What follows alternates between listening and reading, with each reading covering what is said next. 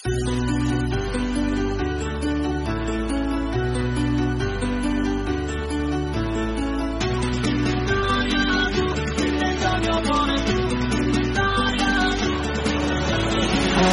mio, non sai quante volte ho sognato che lei stesse distante da noi, ma poi si è intromessa ed ha rovinato tutto.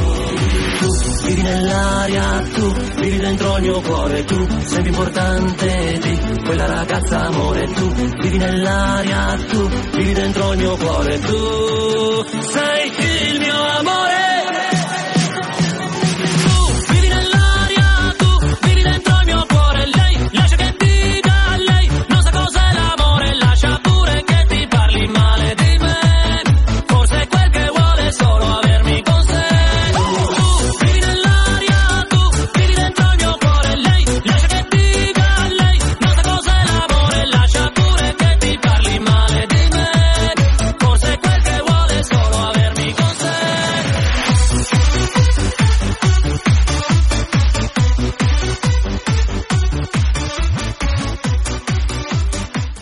Saludos a todos los oyentes a un nuevo programa de Morriscos, el programa de, de Escuela de Serpientes. Hoy vamos a hablar de, de un tema que, bueno, suele salir cada poco, que es el tema de la independencia en España. Particularmente, a lo mejor, como nos, nos ubicamos más ahí, le vamos a dar un poco más de juego a la independencia gallega, que tampoco es que se, se hable mucho en los medios generalistas de ella, pero bueno, está ahí. Están ganando, están ganando poco a poco. Hoy tengo aquí conmigo acompañándome, pues por un lado, el gran colega Santi, arroba multisanti en Twitter. ¿Qué tal, Santi? Pues muy bien, aquí estamos otro día más. ¿Qué tal? Nada, todo muy bien, todo muy bien. Y hoy como invitado tenemos, para mí, esto es para mí, ¿eh? Que es un referente, no voy a decir liberal porque luego hay alguno que se ofende. voy a decir libertario, ¿vale? Para mí un referente libertario, eh, aquí sobre todo de aquí de la región, que está muy bien, que es Benjamín Santamaría, arroba benjaf en Twitter. ¿Qué tal, Benjamín? Pues muchas gracias, hombre. A ver, eso de referente, si yo soy referente de algo, está el mundo chungo, ¿eh? Está Bueno, oye, está la cosa mal si, si el referente soy yo. Pero bueno, no, está bien. Vamos no, a está hablar. bien. de- Yo entre los que sigo estás tú. No, bueno, claro. hay de- todo, hay de todo. Lo que pasa es que, bueno, cada- luego hay corrientes distintas, cada uno tira por un lado u otro. Yo Sí, ya sí, sabes sí. que soy, soy de la escuela bastista. Claro. No, y no coincidimos en muchas cosas, que yo no soy anarco, eh, cuidado. Ah, bueno. Aquí los anarcos sois tú y Santi, creo. Yo soy de los cobardes, que dice Bastos. Bueno, mira, yo pre- a veces te digo una cosa, yo prefiero un, un minarquista en algún sentido que alguno de estos anarcocapitalistas que hay que se piensan que anarquía es eh, pues, andar desnudo por la calle. o ¿sabes? Sí, sí, que luego hay... O sea, que dicen, no, es que yo soy anarcocapitalista y tengo que defender que la gente vaya por la calle desnuda. Digo yo, hombre, no, no, ¿sabes? No. Hay, que tener, hay que tener un poco de cabeza también. ¿no? Pues sí, pues sí. Hombre, estamos en el siglo XXI ya, se tiene que notar alguna cosa, ¿no? Digo yo. Bueno, pues hoy vamos a tratar el tema de la independencia, que yo le he puesto el título de Me va mejor sin ti. Me ha gustado. No sé si es una canción, no sé qué es, ¿vale? Bueno, como definición, esta condición del territorio que no depende políticamente de otro. Y por aquí voy a, voy a leer un parrafito que tengo por aquí apartado, que he puesto. El liberalismo en España como punto clave en la guerra de la independencia contra los franceses, que dio lugar a las Cortes de Cádiz y a la redacción de la Constitución de 1812, cuyo artículo 4 rezaba La nación está obligada a conservar y proteger las- eh, por leyes sabias y justas la libertad civil, la propiedad y los demás derechos legítimos de todos los individuos que la componen.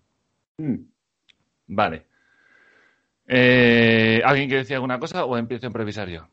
Bueno, yo eh, ya eso que acabas de decir me parece fatal. De hecho, Mm. el- la Constitución de Cádiz fue precisamente cuando se cargaron los fueros en España. ¿Y cuando se, cuando, cuando se cargaron los fueros? No, porque bueno, los fueros ya estaban antes un poco denostados, sobre todo a partir de las guerras. tal, Pero, pero quiero decir, ya fue un, un adiós para siempre a los fueros y fue sobre todo la creación de la nación española, conforme Sí. la conocemos hoy en día. Es decir, la, la creación de, de, ese ente abstracto liberal, por cierto, por eso yo no soy liberal, porque yo estoy en contra de estas cosas. Sí. Eh, eh, claro, que la, la, creación de la nación jacobina en España, en mm. Francia la crearon con la Revolución Francesa, pero aquí mm. se creó en las Cortes de Cádiz. Y ahí es, es, la primera vez que se habla de nación española como si hubiera una voluntad eh, histórica, popular. Después ya José Antonio Primo de Rivera ya decía, no, España es la unión, eh, el universal de no sé qué historia, dándole como una espiritualidad al concepto. Uh -huh. Vale, se nos ha cortado un poco, no sé si habías acabado, Benja. Creo vale. que hemos perdido a Benja. Creo que hemos perdido a Benja. Vale, Mayday, Mayday. Bueno, eh, a mí una cosa que sí que quiero decir que a mí a mí me gusta mucho que es tanto esta hola, revolución. Hola, no sé si, ahora, no sé si... ahora, sí, ahora, sí, ahora sí. sí. Dime, Ah, dime, bueno. ¿qué decías? No, es que me están, ¿sabes qué pasa? Que me están llamando y, y se. Ah, vale, interrumpe. es todo a la vez. Sí, no te Me- me- preocupes. me- me están- me- se me pasan la vida llamando por teléfono, no me dejan. No, que- no, ¿hasta, hasta dónde me escuchasteis? Eh, uf. Ni me acuerdo ya, era después de los Ah. fueros y luego como que se fue perdiendo y... Digo, Sí. que, que después de la, Constitución de Cádiz creó el concepto de nación en España. En, en Francia se creó en- con, con la Revolución Francesa, ¿no? Pero el concepto de nación se, se creó eh, eh, en España con la Constitución de Cádiz, que fue cuando se empezó Sí. a dar esa espiritualidad a la nación, que es una cosa jacobina y liberal, ¿no? Que, que yo por eso no soy liberal, porque yo estoy en contra de, de ese concepto de nación. Ajá. Eh, ¿Qué pasa? ¿Qué pasa? Que mm, luego ya, con el tiempo, pues Mm. gente que dice que es antiliberal, como puede ser José Antonio Primo de Rivera, ¿no? Mm. con una cosa, no, nosotros somos tal, tal, él recoge ese concepto jacobino de nación y ya hace su definición de España, que es... eh, no, no- ahora no me acuerdo exactamente cómo es, la, la- la unión, lo universal, del, de- de- de- de- del destino universal, no sé qué. Hace una cosa Sí, que es lo empieza a hacer muy pomposo, quieres decir, ¿no? Sí, sí, se lo hace metafísico, lo hace como Sí. eh, pues, un creyente como yo, pues puede decir, no, Dios es eh, la entidad perfecta, es la perfección, es tal, tal, tal, Sí. vale, pero, pero es una creencia, ¿sabes lo que no es- sabes? Claro, No, claro, no, sí, sí. es- pero yo mismo sé que es que, es- que- que yo creo en Dios, o sea, eh, puede haber argumentos racionales Mm. de que Dios existe, pero sé que lo mío es fe, o sea, yo me muevo por fe, ¿sabes? Claro, la que no es nación, como no, el Estado, nación- que es una creación que sabemos todos que viene de la mente humana. Claro, pero esta gente lo da como si fuera algo real, como si fuera, ¿sabes? Es decir, hombre, si tú crees en el Estado, vale, pues eh, crees en el Estado y lo discutimos y tal y cual, pero nunca dejes de decir que es fe, que es una pura creencia, y en la nación y todas estas cosas, ¿no?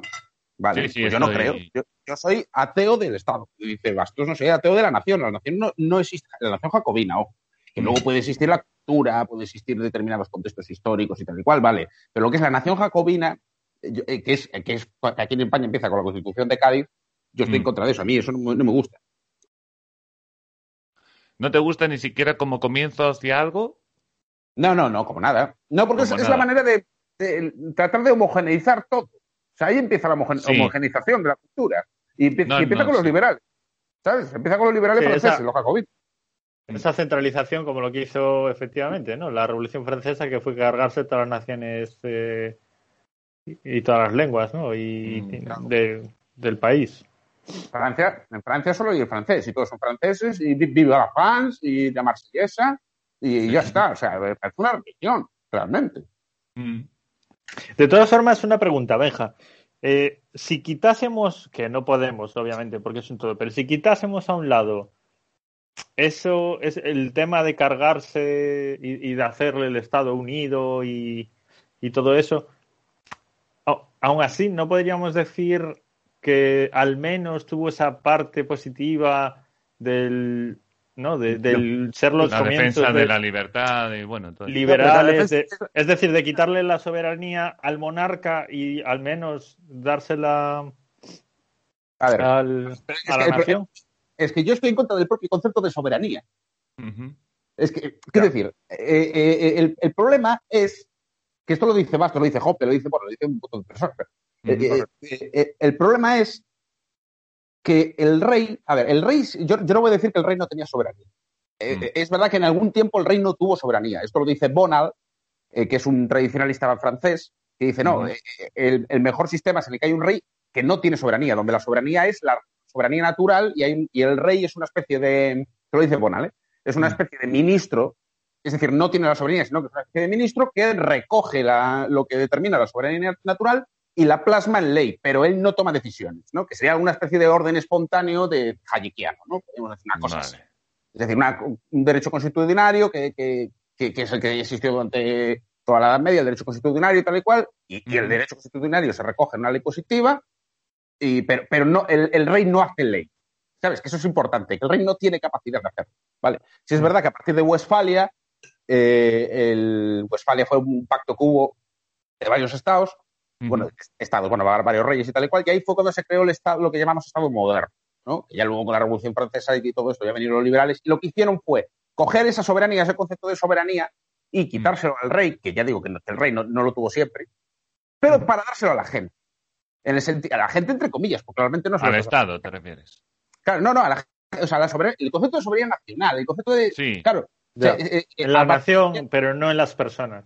Claro, no, pero aunque sea, eh, cuando digo que a la gente, digo en las masas. O sea, no a la gente como individuo, sino que le da la soberanía a las masas como, como concepto. Es decir, el, el problema de la democracia es precisamente ese. El problema de la democracia es que tú dices, te, te piensas que el, sis- que- que el sistema nace de ti mismo, porque te piensas que la soberanía reside en el pueblo o en tal, y tú eres, formas parte de ese pueblo, formas parte de esa nación, con lo cual tú tienes eh, una porción de esa soberanía, cuando el- no es verdad.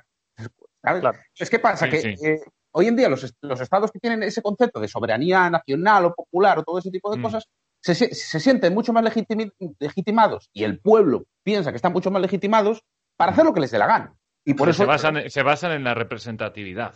Claro. Pero eso, eso, Obviamente. no, eso no deja de ser una creencia que, que es inexistente. Es que es la, Eh, sí. ¿Qué es la claro. representatividad? O sea, representati- representatividad Es un invento, es, ¿no? que, es, que, es que yo cojo, cojo, voto y porque yo voto a un tipo, ese tipo ya va a hacer todo, el- o sea, va, va a tener No, capacidad de... aunque no votes. No, se no- supone que decide por ti. Ya, pero, pero, pero yo no le he dado permiso para eso, Ya lo sé, pero le has votado. ¿Sabes? No, no, pero aunque no, aunque Esa no es la le votes. legitimidad que él tiene. Si, si, Claro, si saca pero- más votos que los demás, eh, yo te entiendo, eh, Benja, que yo estoy contigo. Eh. Yo estoy contigo. Pero se basa en la representatividad, ni más ni menos. O sea, falsa. Sí, pero la Yo representatividad, que es falsa. la, la representatividad lo que es es, yo te doy a ti un poder, en derecho te digo, ¿eh? yo te doy a ti un poder, te firmo y, te- y- y- y dejo que decidas sobre mí, sobre este tema. Y eso caduca. Y solo puedes elegir sobre mí, sobre este tema. Sí. Pero lo que se piensa ahora es que la, la gente representa al pueblo y tiene capacidad de decidir sobre todas las cosas. O sea, la representatividad para mí es una cosa individual que yo cojo a ti y te digo, oye, mira, no puedo ir a, a tal sitio. Te doy un papel, un poder y vas a firmar por mí, ¿sabes? Mm. Y- y- y puedes decidir sobre tal cosa. Me vas a representar en tal sitio. Vale. Pero lo que se hace ahora es yo voto y luego se supone que se construye eh, una, una- una cámara donde esa gente, eh, su voluntad es la voluntad de todo el pueblo. Es una creencia. Eso no es verdad. Porque su voluntad es su voluntad y sigue siendo su voluntad. Y yo no les he dicho que tengo que me representen en tal situación o en tal, tal, tal. No. Y incluso esa gente, eh, cogiendo el, el discurso de Pablo Iglesias en su época, que a mí me parece un Mm. discurso acertado, que esa gente pertenece a una casta. Sí, pertenece a una casta distinta a- a- al pueblo raso. Claro. Tú miras, miras quién está en el Parlamento y quién está ahí, no, no- es gente que la mayoría viene de nietos o sobrinos Mm. o, o tal de otros políticos. O, mira, por ejemplo, la, yo- Yolanda Díaz, que debes de conocer Sí. tú. Porque, De Orense, ¿no? Creo que es. no, es de Ferrol, es de Ferrol. Ah, es de Ferrol. Ahí salen los mejores. Sí, pues su, su padre ya era un sindicalista, que ella ha vivido toda su vida de ser sindicalista. Sí, es comunista, creo ella. Sí, ella es comunista, claro. Y es, es del PC, es del, es del Partido Comunista Español. Co- Sí, sí. comunista de Occidente, ¿no? Quiere decir, No, no, es- comunista Sí, de los comunistas que viven en el capitalismo, pero son comunistas, ¿no? Sí, exacto. claro. Claro, claro, claro. Pero bueno, entonces, entonces yo entiendo que, que sintetizando un poco así, Mm. eh, lo que consiguieron con, con esta constitución eh, Es, ah, es crear un nexo de, digamos, de unión. Yo lo voy a llamar de unión, pero, pero entiéndeme que no lo digo como algo fraternal, sino como algo en lo que todos los territorios tendrían que fijarse y, y, digamos, eh, ¿cómo diría yo? Estar dependientes de lo que diga esa constitución. O sea, Claro, de repente pero- la constitución está por encima de todos los territorios. Pero no solo que no eso, fue tan así. Sino que se, que se le da como una especie de, Quiero decir, la Constitución es como una Biblia. La Biblia- es la Biblia Sí. de, de los que creen en el Estado. ¿no? Sí, sí. Quiero decir, hasta, hasta, el, hasta el punto de que hoy en día se jura sobre la Constitución. O sea, esta gente llega, pone Claro, la mano sí. sobre la Constitución y juran su cargo sobre la Constitución. Como si la Constitución fuera una especie de, no sé, como si fuera la palabra divina o una revelación. y que además es, además es una constitución que ellos mismos pueden cambiar. Es un poco claro, raro. Sí. Claro, igual que la iglesia puede cambiar la Biblia también. No, no, la Biblia no se puede cambiar. La Iglesia no puede cambiar la Biblia. No puede llegar a un, a un tratado. No, no, de no. decir, ¿no? No, la, es la Biblia. No, está- no. La Biblia es, Bueno, yo, yo he visto, yo he visto cambiar en, en mi tiempo de vida y no soy tan viejo, tengo 38, he visto cambiar ya hasta el Padre Nuestro, ¿eh? Bueno, bueno, pero, pero lo, lo que se hace es eh, rezar una versión. Claro, se va adaptando. Entiéndeme. Al siglo XX, al siglo XX, pero- de aquellas. pero- estaban pero que, usando. cambie, que cambie el No lo, digo, Nuestro. no lo digo en el mal sentido de que van a coger y reescribir la. Claro, pero, cambiar- pero ellos no pueden modificar la Biblia. O sea, ni, No, ni claro. pueden modificar una enseñanza, ni pueden decir, oye, que imagínate la iglesia diciendo, no, que Cristo no nos quitó. Joder. Pero Ah, sí la claro, no, reinterpretan, ¿no? Eso sí. No, porque, a ver, la interpretación de la, de la, de la teología, o sea, la interpretación que se puede hacer Sí. de la Biblia, la iglesia lle- lleva una cosa que a mí me gusta, que es que respeta normalmente la tradición. Sí. ¿Sabes? Entonces, si hay una cosa que. eh, eh, es que esto es mejor que, que- que lo, que lo responda un cura o algo así que sabe más. Pero el, eh, si hay un consenso a lo largo de la historia, ese consenso se da. O sea, mm, no, no, no, no suele perder valor, sino que suele cada vez tener más valor. No sé si me explico. O sea, Sí, como que, se, que, que se afianza. Vamos. sí, se, se va afianzando.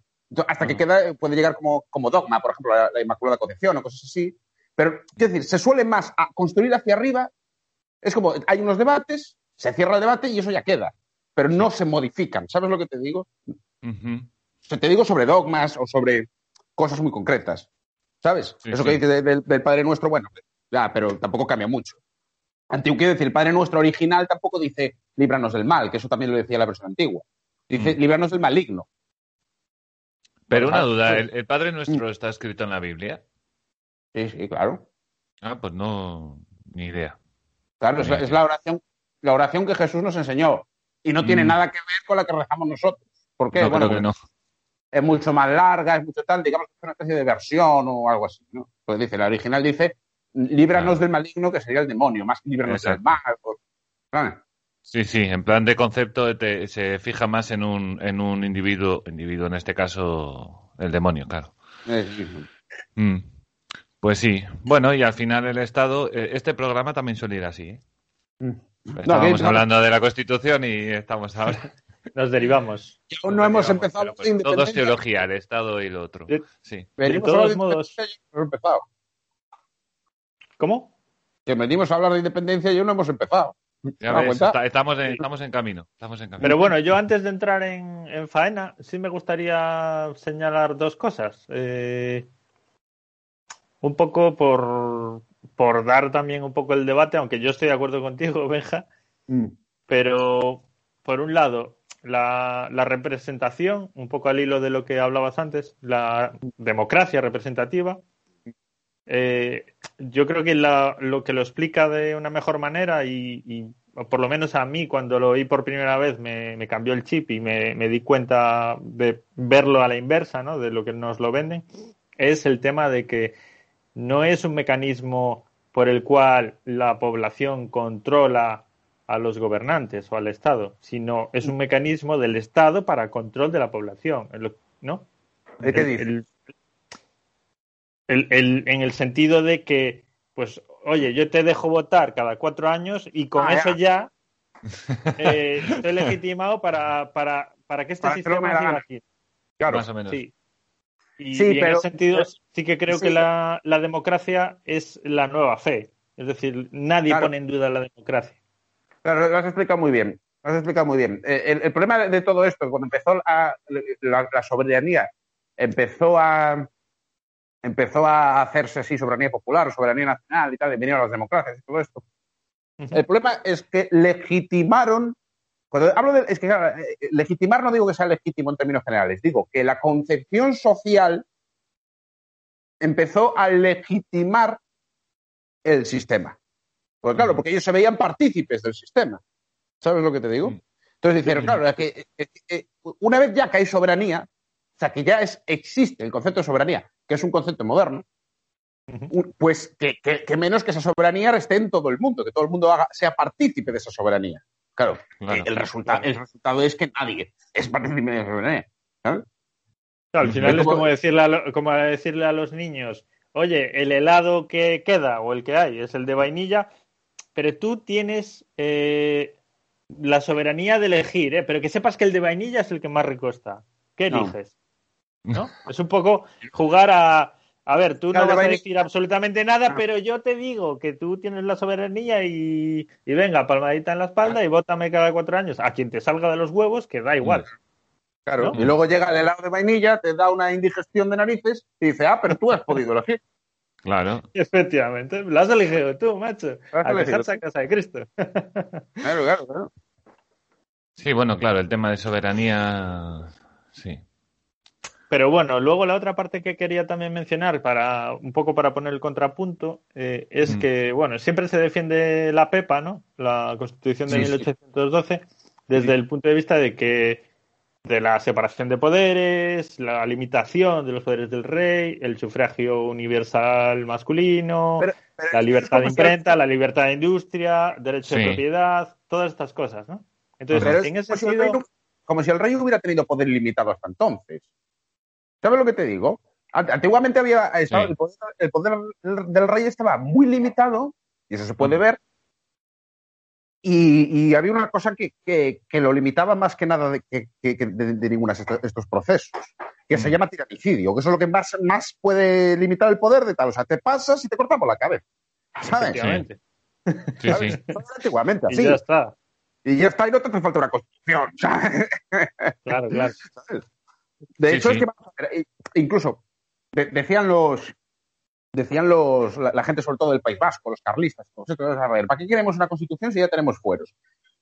¿Sabes? Mm, La- Ajá. es que Claro. los, fueros son, los fueros son u- una construcción, digamos, de- tradicional eh, que, que poco a poco va aumentando, va, va tal, y son unas, unas normas de convivencia tal y cual, pero que vienen de la tradición, de la costumbre, de, del, del consenso, de, ¿sabes? A lo largo Mm. del tiempo. Y, Sí. y ¿qué pasa con la Constitución? Que se puede modificar mañana. sí, a, mí me gustan los sistemas, a mí me gustan los sistemas que no se pueden modificar. Pero para no poder modificar, la gente tiene que aceptarlo. Sí, sí, Claro. está claro. ¿Qué quiere decir? No- Nosotros, por ejemplo, cuando nos sentamos a comer, nos sentamos con una servilleta, nos sentamos tal, tal, y no lo ponemos en duda. ¿Por qué? Porque lo- todos tenemos esa educación. Oye, pues, Sí. ¿por, qué las, por qué las leyes no pueden ser así? No pueden ser consensuadas a lo largo del tiempo y que todo el mundo las vayamos asumiendo y tal y cual. Y lo que pasa ahora, no, lo que pasa ahora es que hay una ley y se cambia y se vuelve a cambiar y, y al final, ¿el límite del poder cuál es? Ninguno. Porque todo se puede cambiar. Sí, no ningún- Es un límite, es un límite temporal, ¿no? Es De- Eso, de los cuatro Sí. años o los ocho que dure y, Claro. y luego viene otro y lo cambia, ¿no? Claro, realmente lo que hemos visto es que el límite del poder era mucho mayor, al menos a efectos prácticos, en la Edad Media con, a los reyes, que no tenían tanto poder como parece, si lo comparamos con los estados modernos que se rigen bajo constituciones, que, que tienen el 50% del PIB eh, de gasto público, que, que es- que, vamos, que, que hasta el matrimonio es un- es- se rige, hasta cómo tienes que enterrar a tus muertos. Ahora hay leyes para todo. Sí, Anti- Antiguamente no era así. Entonces, al, final, hecho- ¿qué- al final, ¿cómo, ¿cómo has limitado el poder? Has creado las constituciones y no has limitado el poder, sino que lo has disparado. Mm, Efectivamente. sí, Y, la no. última prueba es la que tú dices, ¿no? Que, que cada vez dominan más no solo la vida de las personas, sino directamente el- la propiedad y el dinero de las personas. Claro, claro. Cada vez más. Y hasta la moneda. Pero es que esto es algo, algo increíble. Que, que nosotros no estamos con una moneda que, que- que pertenece al Estado. O sea, que eso significa que, que controlan prácticamente todo lo que les da la gana. O sea, controlan los Sí. precios de todos, ¿sabes? Y en cuanto quieres escaparle un poco, ya te persiguen. Es decir, Ya si quieres persiguen. invertir en Bitcoin, ya te lo quieren prohibir o ya te lo quieren grabar. El, el- el Bitcoin va, va- va a ser la, la revolución de todo esto. Y ellos o, o se adaptan o lo persiguen, o, pero yo creo que aunque lo persigan... Bueno, están haciendo ya, están ya con las Sí. criptomonedas europeas, las chinas, las... No, ya está todo el mundo ahí con Están eso. haciendo ya la guerra sucia, sí. a mí- a mí Sí, me- me pero bueno, harían lo mismo que con, Ah. con la moneda normal, supongo. Mm. A mí me interesa mucho estos que es como se llaman los agoristas. Mm. ¿Sabes? Que es- estos son, son así como libertarios, no son exactamente libertarios, sea, bueno, si son, son como libertad de expresión de la escuela austriaca o que. Mm. Y estos, estos eh, d- o sea, son futuristas, no es como yo, que yo soy, yo me fijo más en, en- cosas del pasado, ¿sabes? Mm. Pero estos son eh, más pragmáticos que yo. Evidentemente, yo, yo, yo que no, no, no, no, podría arreglar el mundo mañana. O sea, desde luego, a mí me dicen qué hay que hacer y yo te digo, no lo sé. Pero estos, estos sí que... Es la mejor posición de todas, también te digo, Benja. ¿eh? Claro, claro, claro. Yo te digo más o menos cómo me gustaría o cómo fue Claro, o cómo pudo ser. ¿Sabes lo que te digo? Claro, claro. Sí, sí, si miramos al pasado, mira, el pasado privado ha habido todo. Sí. ¿Sabes? Privado ha habido todo. La, la sanidad, la educación, la no sé qué, no sé qué, ha habido- ha habido todo. Eso es lo mágico del anarcocapitalismo. Mm. Hay ejemplos de todo. Mm. Hay ejemplos de todo. Solamente hay que, hay que investigar un poco. Yo cuando, Me hice, cuando me hice esto, cuando me, cuando me uní a esta secta, claro, yo, yo lo, lo que hice fue inve- investigar sobre el pasado. Y cada vez más, cada vez más. Y digo yo, bueno, pues, pero si esto coincide, o sea, estas cosas, esta, de- determinadas comunidades humanas, algunos feudos, algunas cosas así, que coinc- coinciden con, quizás no todo, quizás no el 100%, pero sí el 80%. Ujú. Entonces, por eso a mí me atrae tal. ¿Qué pasa? Que hay otra gente, como son los agonistas, que yo respeto mucho, que ellos lo que hacen es mirar para, para el futuro y decir, bueno, pues cómo Internet, ¿cómo podemos hacer para que esto que tenemos hoy en día nos lleve a la libertad? Y la verdad es que Internet está- es algo imparable. Es algo imparable porque, claro, no se puede controlar. ¿Cómo controlas tú- eso? puede Bueno, hay, hay algún gobierno que otro que ha encontrado una, una forma. Sí, pero, pero la Deep Web siempre está ahí o siempre, Sí, eso es verdad. Siempre, siempre encuentran sitios, aunque puede ser más fácil o más difícil, pero y- y- al 100% es imposible, porque Internet es una, es una anarquía. O sea que nuestra verdadera independencia y, y libertad va a estar en Internet. Yo creo que sí. Porque claro, al estar todo el mundo, al estar todo el mundo comunicado, a ti, en tu Claro. país se puede, se puede prohibir un libro, pero si no Mm. se prohíbe en México, tú hablas con alguien en- de México y te lo pasa. Sí, sí, sí.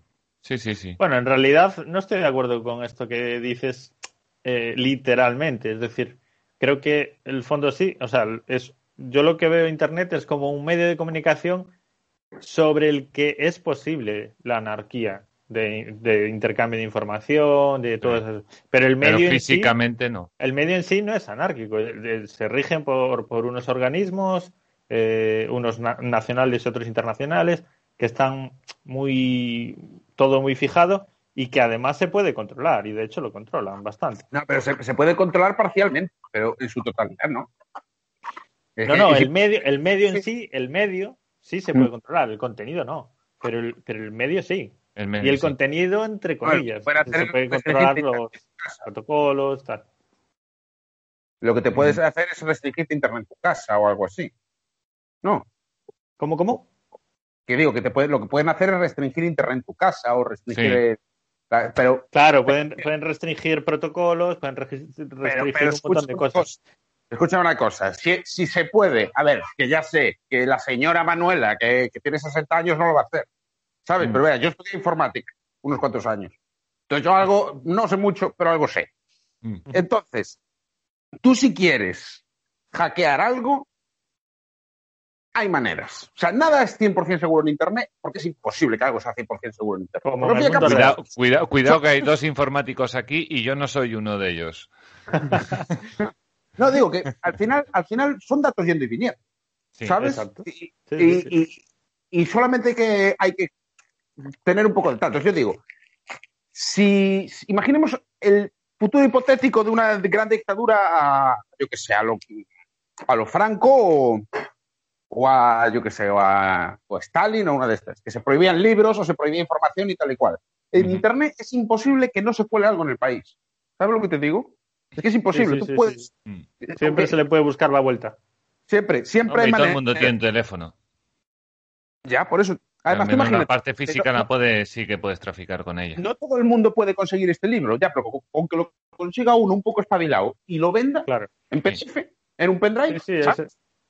Ese, Exacto. concepto es el interesante. Es decir, aunque no todo el mundo sepa, por ejemplo, usar la Deep Web o, o Claro. el 99% de la gente utilice el móvil tal como te lo dan, ¿no? Con ese sistema operativo y tal, siempre va a haber una pequeña parte de gente que sí que, que pueda tener esas vías de libertad, de salirse del rebaño y Mm. de, y de intercambiar lo que no esté permitido. y ayudar a los otros. Ayudar a aquellos que, que no tienen esa capacidad. Yo, yo, a mi abuela, por ejemplo, el, el- quien le enseñó a usar el WhatsApp fui yo y, y- y mis primos. Sí. O quien dice ayudar, No vino el ayudar Estado a ayudar a... También puede ser. No, Pero quien dice, quien dice incluso, además de ayudar a tu entorno, también puedes coger y hacer un programa como, es- como, se, como sea, la- yo qué sé, el protocolo Tor o lo que sea, y, y extenderlo, ¿no? Claro, con Toro, con punto .onion, decir, al final, si te das cuenta, es que eso es, es imparable. Eso es imparable. Sí, pero sí, vamos a ver, si el Estado tuviera plena capacidad sobre Internet, Mm. eh, mm, ya se habría acabado con la pornografía infantil. ¿Sabes? Y no se ha acabado. Ni se, ni se va a Bueno, acabar. es, es una... A ver, yo lo veo de la manera de... Pero bueno, eso sería ya para otro debate. Mm. Que, que la capacidad la tendrían, pero de matar moscas a cañonazos, ¿no?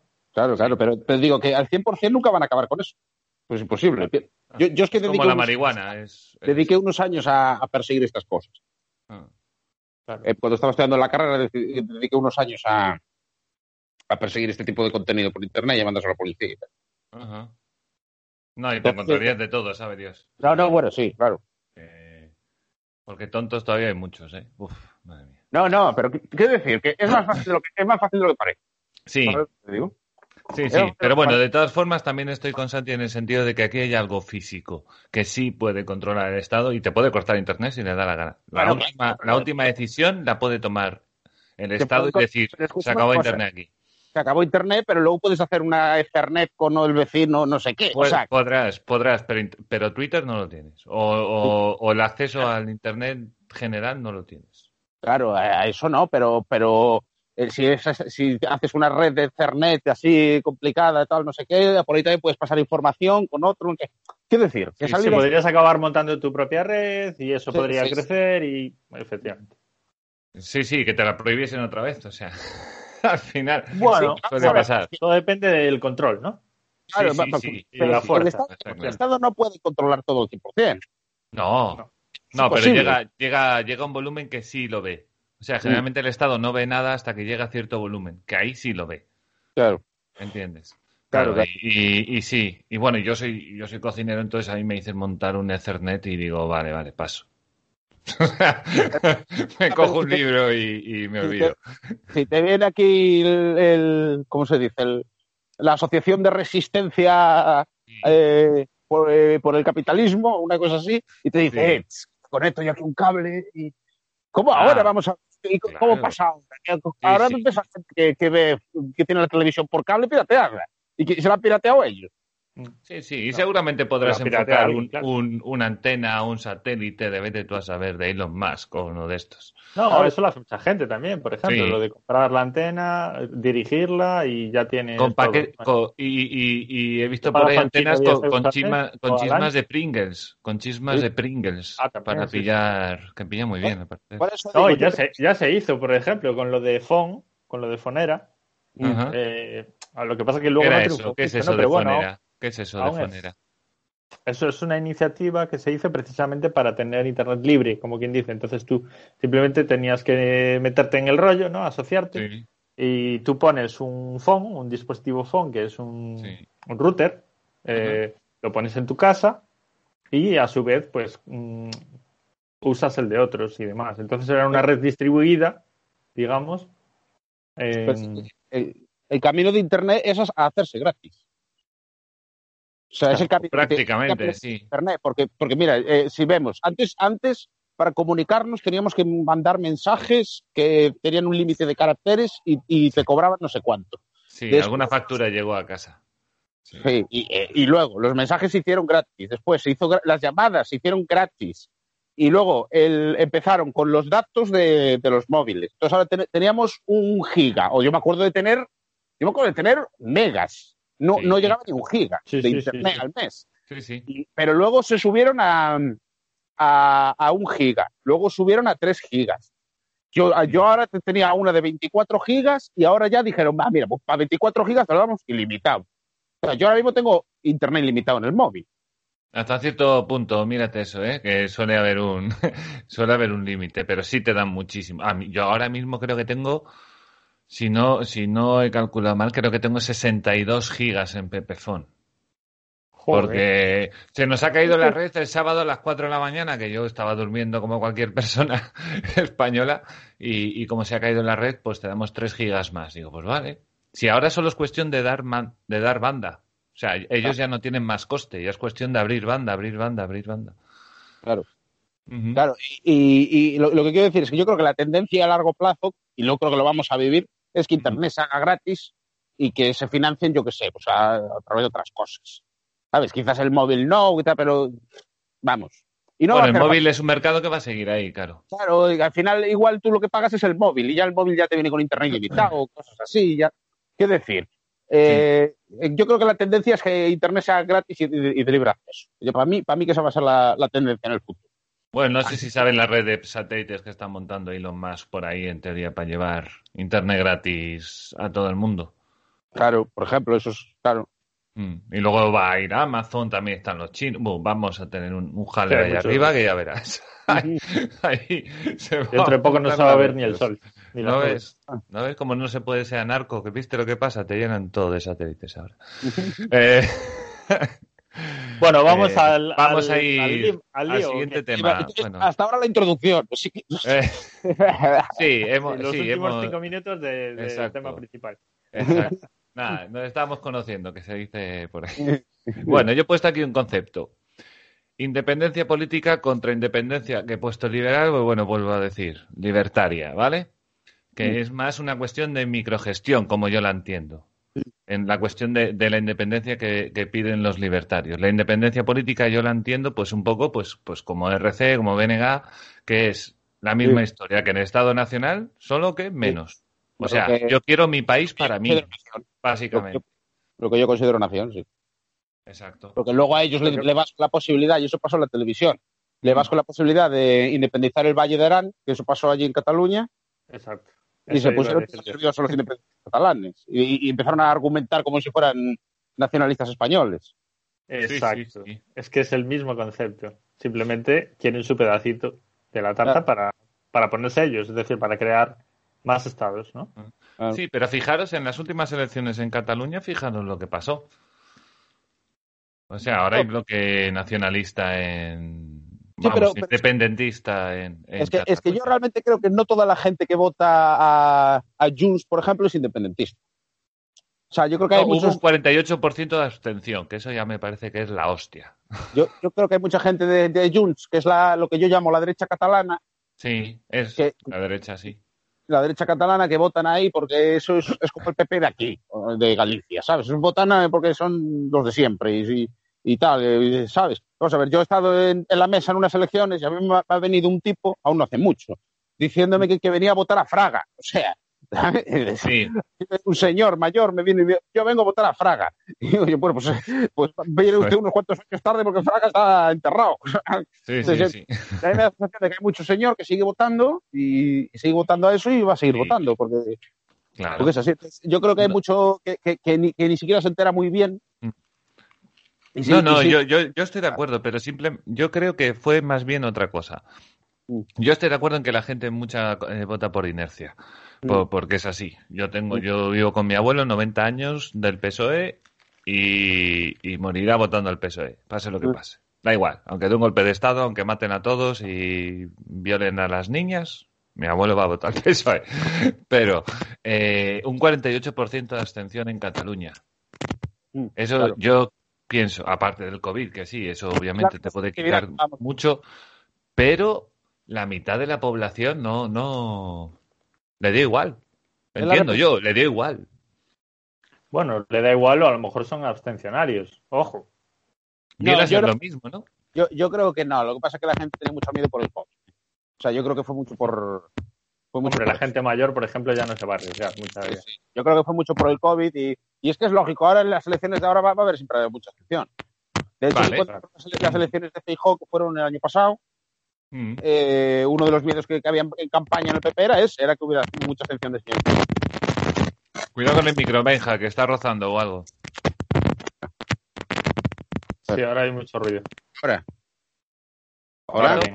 Ahora. hola. A ver. Sí, bien. Digo, Que está rozando algo, ¿eh? Está ahí. Todavía hay como chispeo ahí. Sí. Sí. eh, nada, perdona. Digo, Ha- Hablamos de Fijó ya. digo que Sí. ah, no, no, no. Viene la, la tía gallega. Sí. Digo que, que, que cuando fueron las elecciones de Feijóo, que, que claro, que el miedo que se tenía era que, que hubiera abstención de mayores. Claro, Claro. porque eh, eh, Feijóo le votó todos los mayores, ¿no? Todos los mayores le votan a Feijóo. No, las- todos, vamos. Es decir, eh, pero Sí, pero La mayoría- está avanzada de edad, de media. Sí, sí. Claro, pero bueno, en general la población gallega está avanzada, ¿verdad? O sea, Sí. Claro, claro, por eso el PP está donde está. claro. No, pero también hay mucho joven pepero, ¿eh? Hay mucho joven pepero. Hay Aquí. mucho joven pepero, sí. Sí, sí. sí, sí. Yo, de- yo, vamos a ver, yo de, mi- de mis amistades, también yo soy muy especial. Pero de mis amistades, yo la mayoría son todas de, de votan todos a PP. O sea, Sí, es una cosa que, y, y desde luego, si, si no votan al PP, porque igual de estos, de estos modernos que son de la derecha madrileña, como digo yo, que votan a Ciudadanos. Sí, eh, yo vengo de, la, de una junta directiva de ciudadanos, eh, cuidado. Pues, eh, oscuro. Yo tengo algún amigo, algún amigo que vota así a Ciudadanos y tal, y cual, pero luego llega Feijóo y vota a Feijóo, ¿eh? ¿sabes? Sí. Claro. Hombre, Entonces, porque final- Fijó, Fijó sabe jugar sus cartas y las juega bien, Claro. obviamente. Obviamente. Sabe, sabe lo que quiere, seguimos sin AVE, pero sabe, sabe hacer las cosas. Entonces, ¿no? eh, la AVE queda poco, ¿eh? Queda más un tramo. Que, el- que la AVE queda poquito para acabarlo. Queda un tramo que es de, de Zamora a no sé qué, pero la ya, que ya está casi todo, ¿eh? sí, fue pero aquí, aquí seguimos esperando. Lleva, lleva- le queda poquito desde hace años. Desde hace 20 años. Claro. No, no, o sea, El tramo, el tramo que están haciendo ya es un tramo, eh, quiero decir, solo queda un tramo, que creo que es de Sanabria a Zamora, una cosa así, Sí, y, y ya están haciendo, lo digo, que no, tal, que sí, que, que tarda, pero bueno, que Mira, yo me fui, yo me fui a, a estudiar con 18 años, hace 20 años ahora. Mm. Eh, me fui a estudiar a Madrid. Mm. Y ya en aquel entonces decía, bueno, ahora ya pronto estará el AVE. Y ya puedes ir y venir en AVE. Menos mal que no me esperé para, para hacer la Sí. carrera, porque si no, aún estaba ahí. en dos horas No, en Madrid. yo ahora sí lo veo, ¿eh? Yo ahora sí lo veo, lo veo, lo veo pronto porque, Sí, ahora, porque claro, ahora sí que le queda poco. Ahora ya sí que sí, porque, porque yo cuando la última vez que fui, que ya fui hace año y pico, Mm. eh, que fui en AVE, año y pico, claro, porque como está la cosa, eh, ya eh, eh, el tramo eh, el tramo que faltaba de AVE ya nos mandaron a hacerlo en bus porque estaban en obras. Sí. Entonces ya digo yo, pues ya debe de estar, o sea, si, si que queda, ¿sabes? Sí, Y Hombre, yo me acuerdo, yo, me- yo cuando vivía en Tarragona, que el AVE pasaba por allí, bueno, pasaba por allí, había que coger un bus, era eso. Paraba ahí a tomar por saco que habían hecho la estación. Nada, no entraron en la ciudad absolutamente para nada. Para Claro. nada. Y bueno, ahora España está de número 2, ¿no? Vi el otro día por Twitter una animación, está ya de- después de China, es el segundo O sea, país que del esto- mundo con más alta velocidad. O sea, que somos el número dos en muerto, en caída del PIB y el número dos en red de alta velocidad, No, ¿no? no, no, no, no es alta, alta velocidad. España tiene una especie de fetiche por, el- por los transportes y por el decir, por la comunicación. Tú vas a Polonia, y en Polonia hay una autopista o creo que una autovía. en Polonia, di Santi, ¿cuántas autopistas hay? No, en Polonia, a ver, lo que pasa es que aquí las autopistas son raras, porque le llaman autopistas, sí, a ver, sí que son eh, como autovías, ¿no? Mm. Pero es cierto que tú vas por una autovía y de repente te encuentras un semáforo. Sí. Eso sí, lo bueno es que son a 140. Eh, no, a Claro. 130 me parece. No, a 140, sí. Pero tú vas por ahí por Europa y ves las, las autovías, autopistas que hay y lo comparas con España, que yo, o sea, aquí donde vivo yo, que está cerca la P9, está cerca la 6, está cerca, ¿sabes? Sí. Hay, hay, hay, hay 20.000 La, autovías. la red es mucho más grande y está en buen estado la española, en Sí, general. no, eso, eso, eso es una de las cosas que además tenemos un aeropuerto en cada pueblo, ¿sabes? Sí. En Galicia tenemos, tenemos el de Vigo, tenemos el de Santiago, el de Coruña y ojo, que el Lugo, aunque es militar, tenemos otro. Sí, sí, luego Lugo. tenemos a tiro de piedra Oviedo y. Y, y- y a, ti- y a ti- y a tiro de piedra tenemos también Oporto, Oporto. pues a a de Vigo. Mira el micro, Benja, que me está, me está haciendo ruido otra vez. Ah, pues no sé, pues ahora debería estar funcionando. Ahora está perfecto. No sé si lo estás agarrando.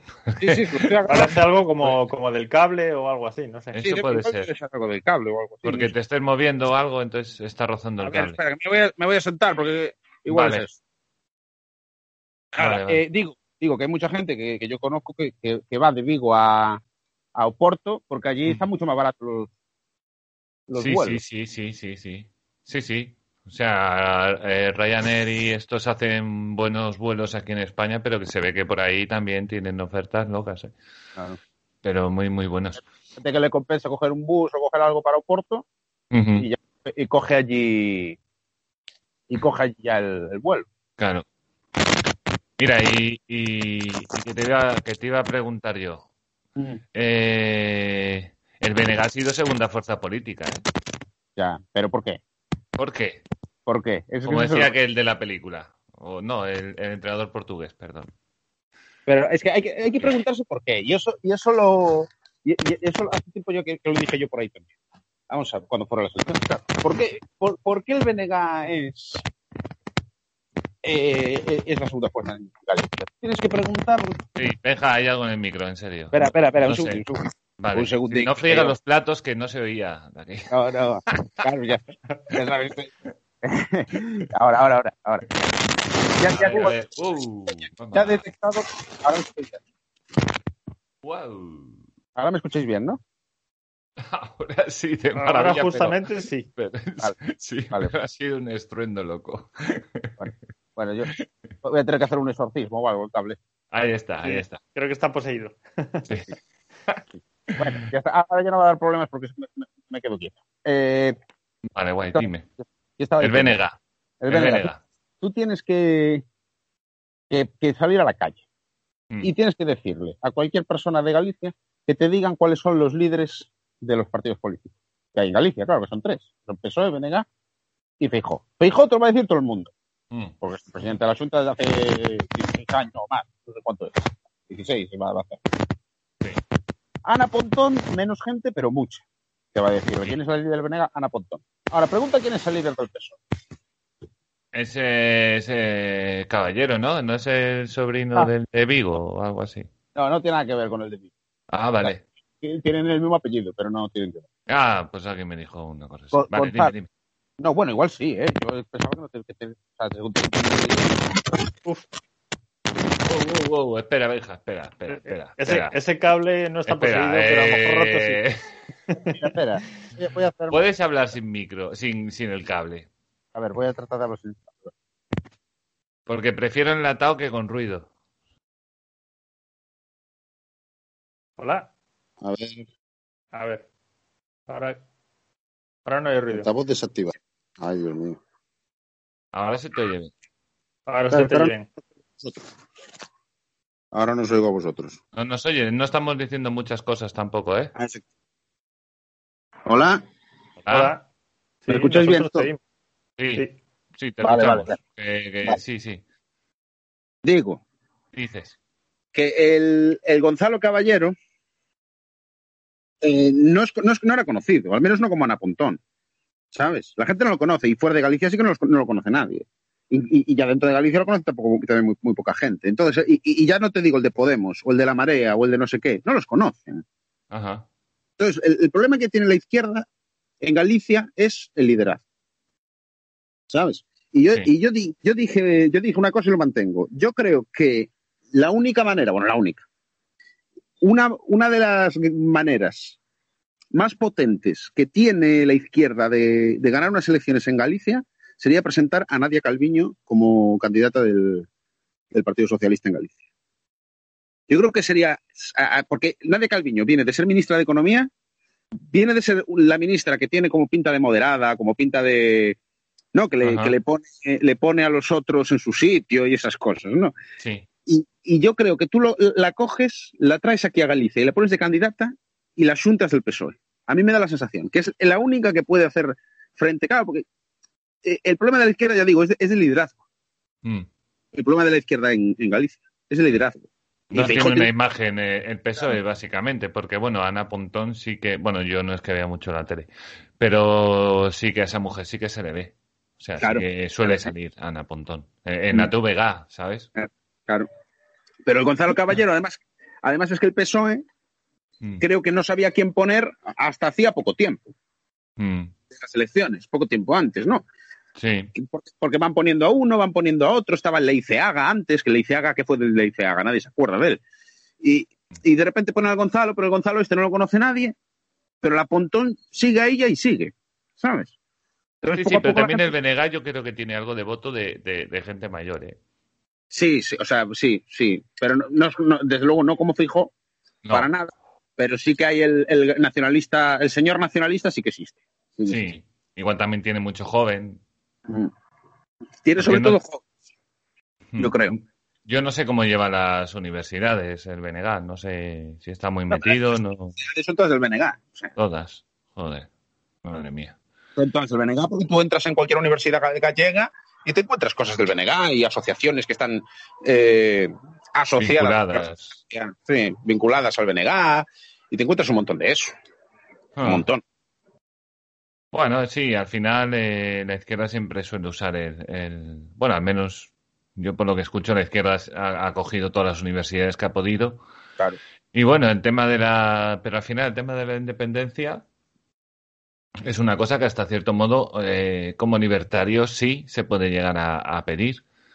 En el sentido de que yo quiero que la gestión sea más central, o sea, más local.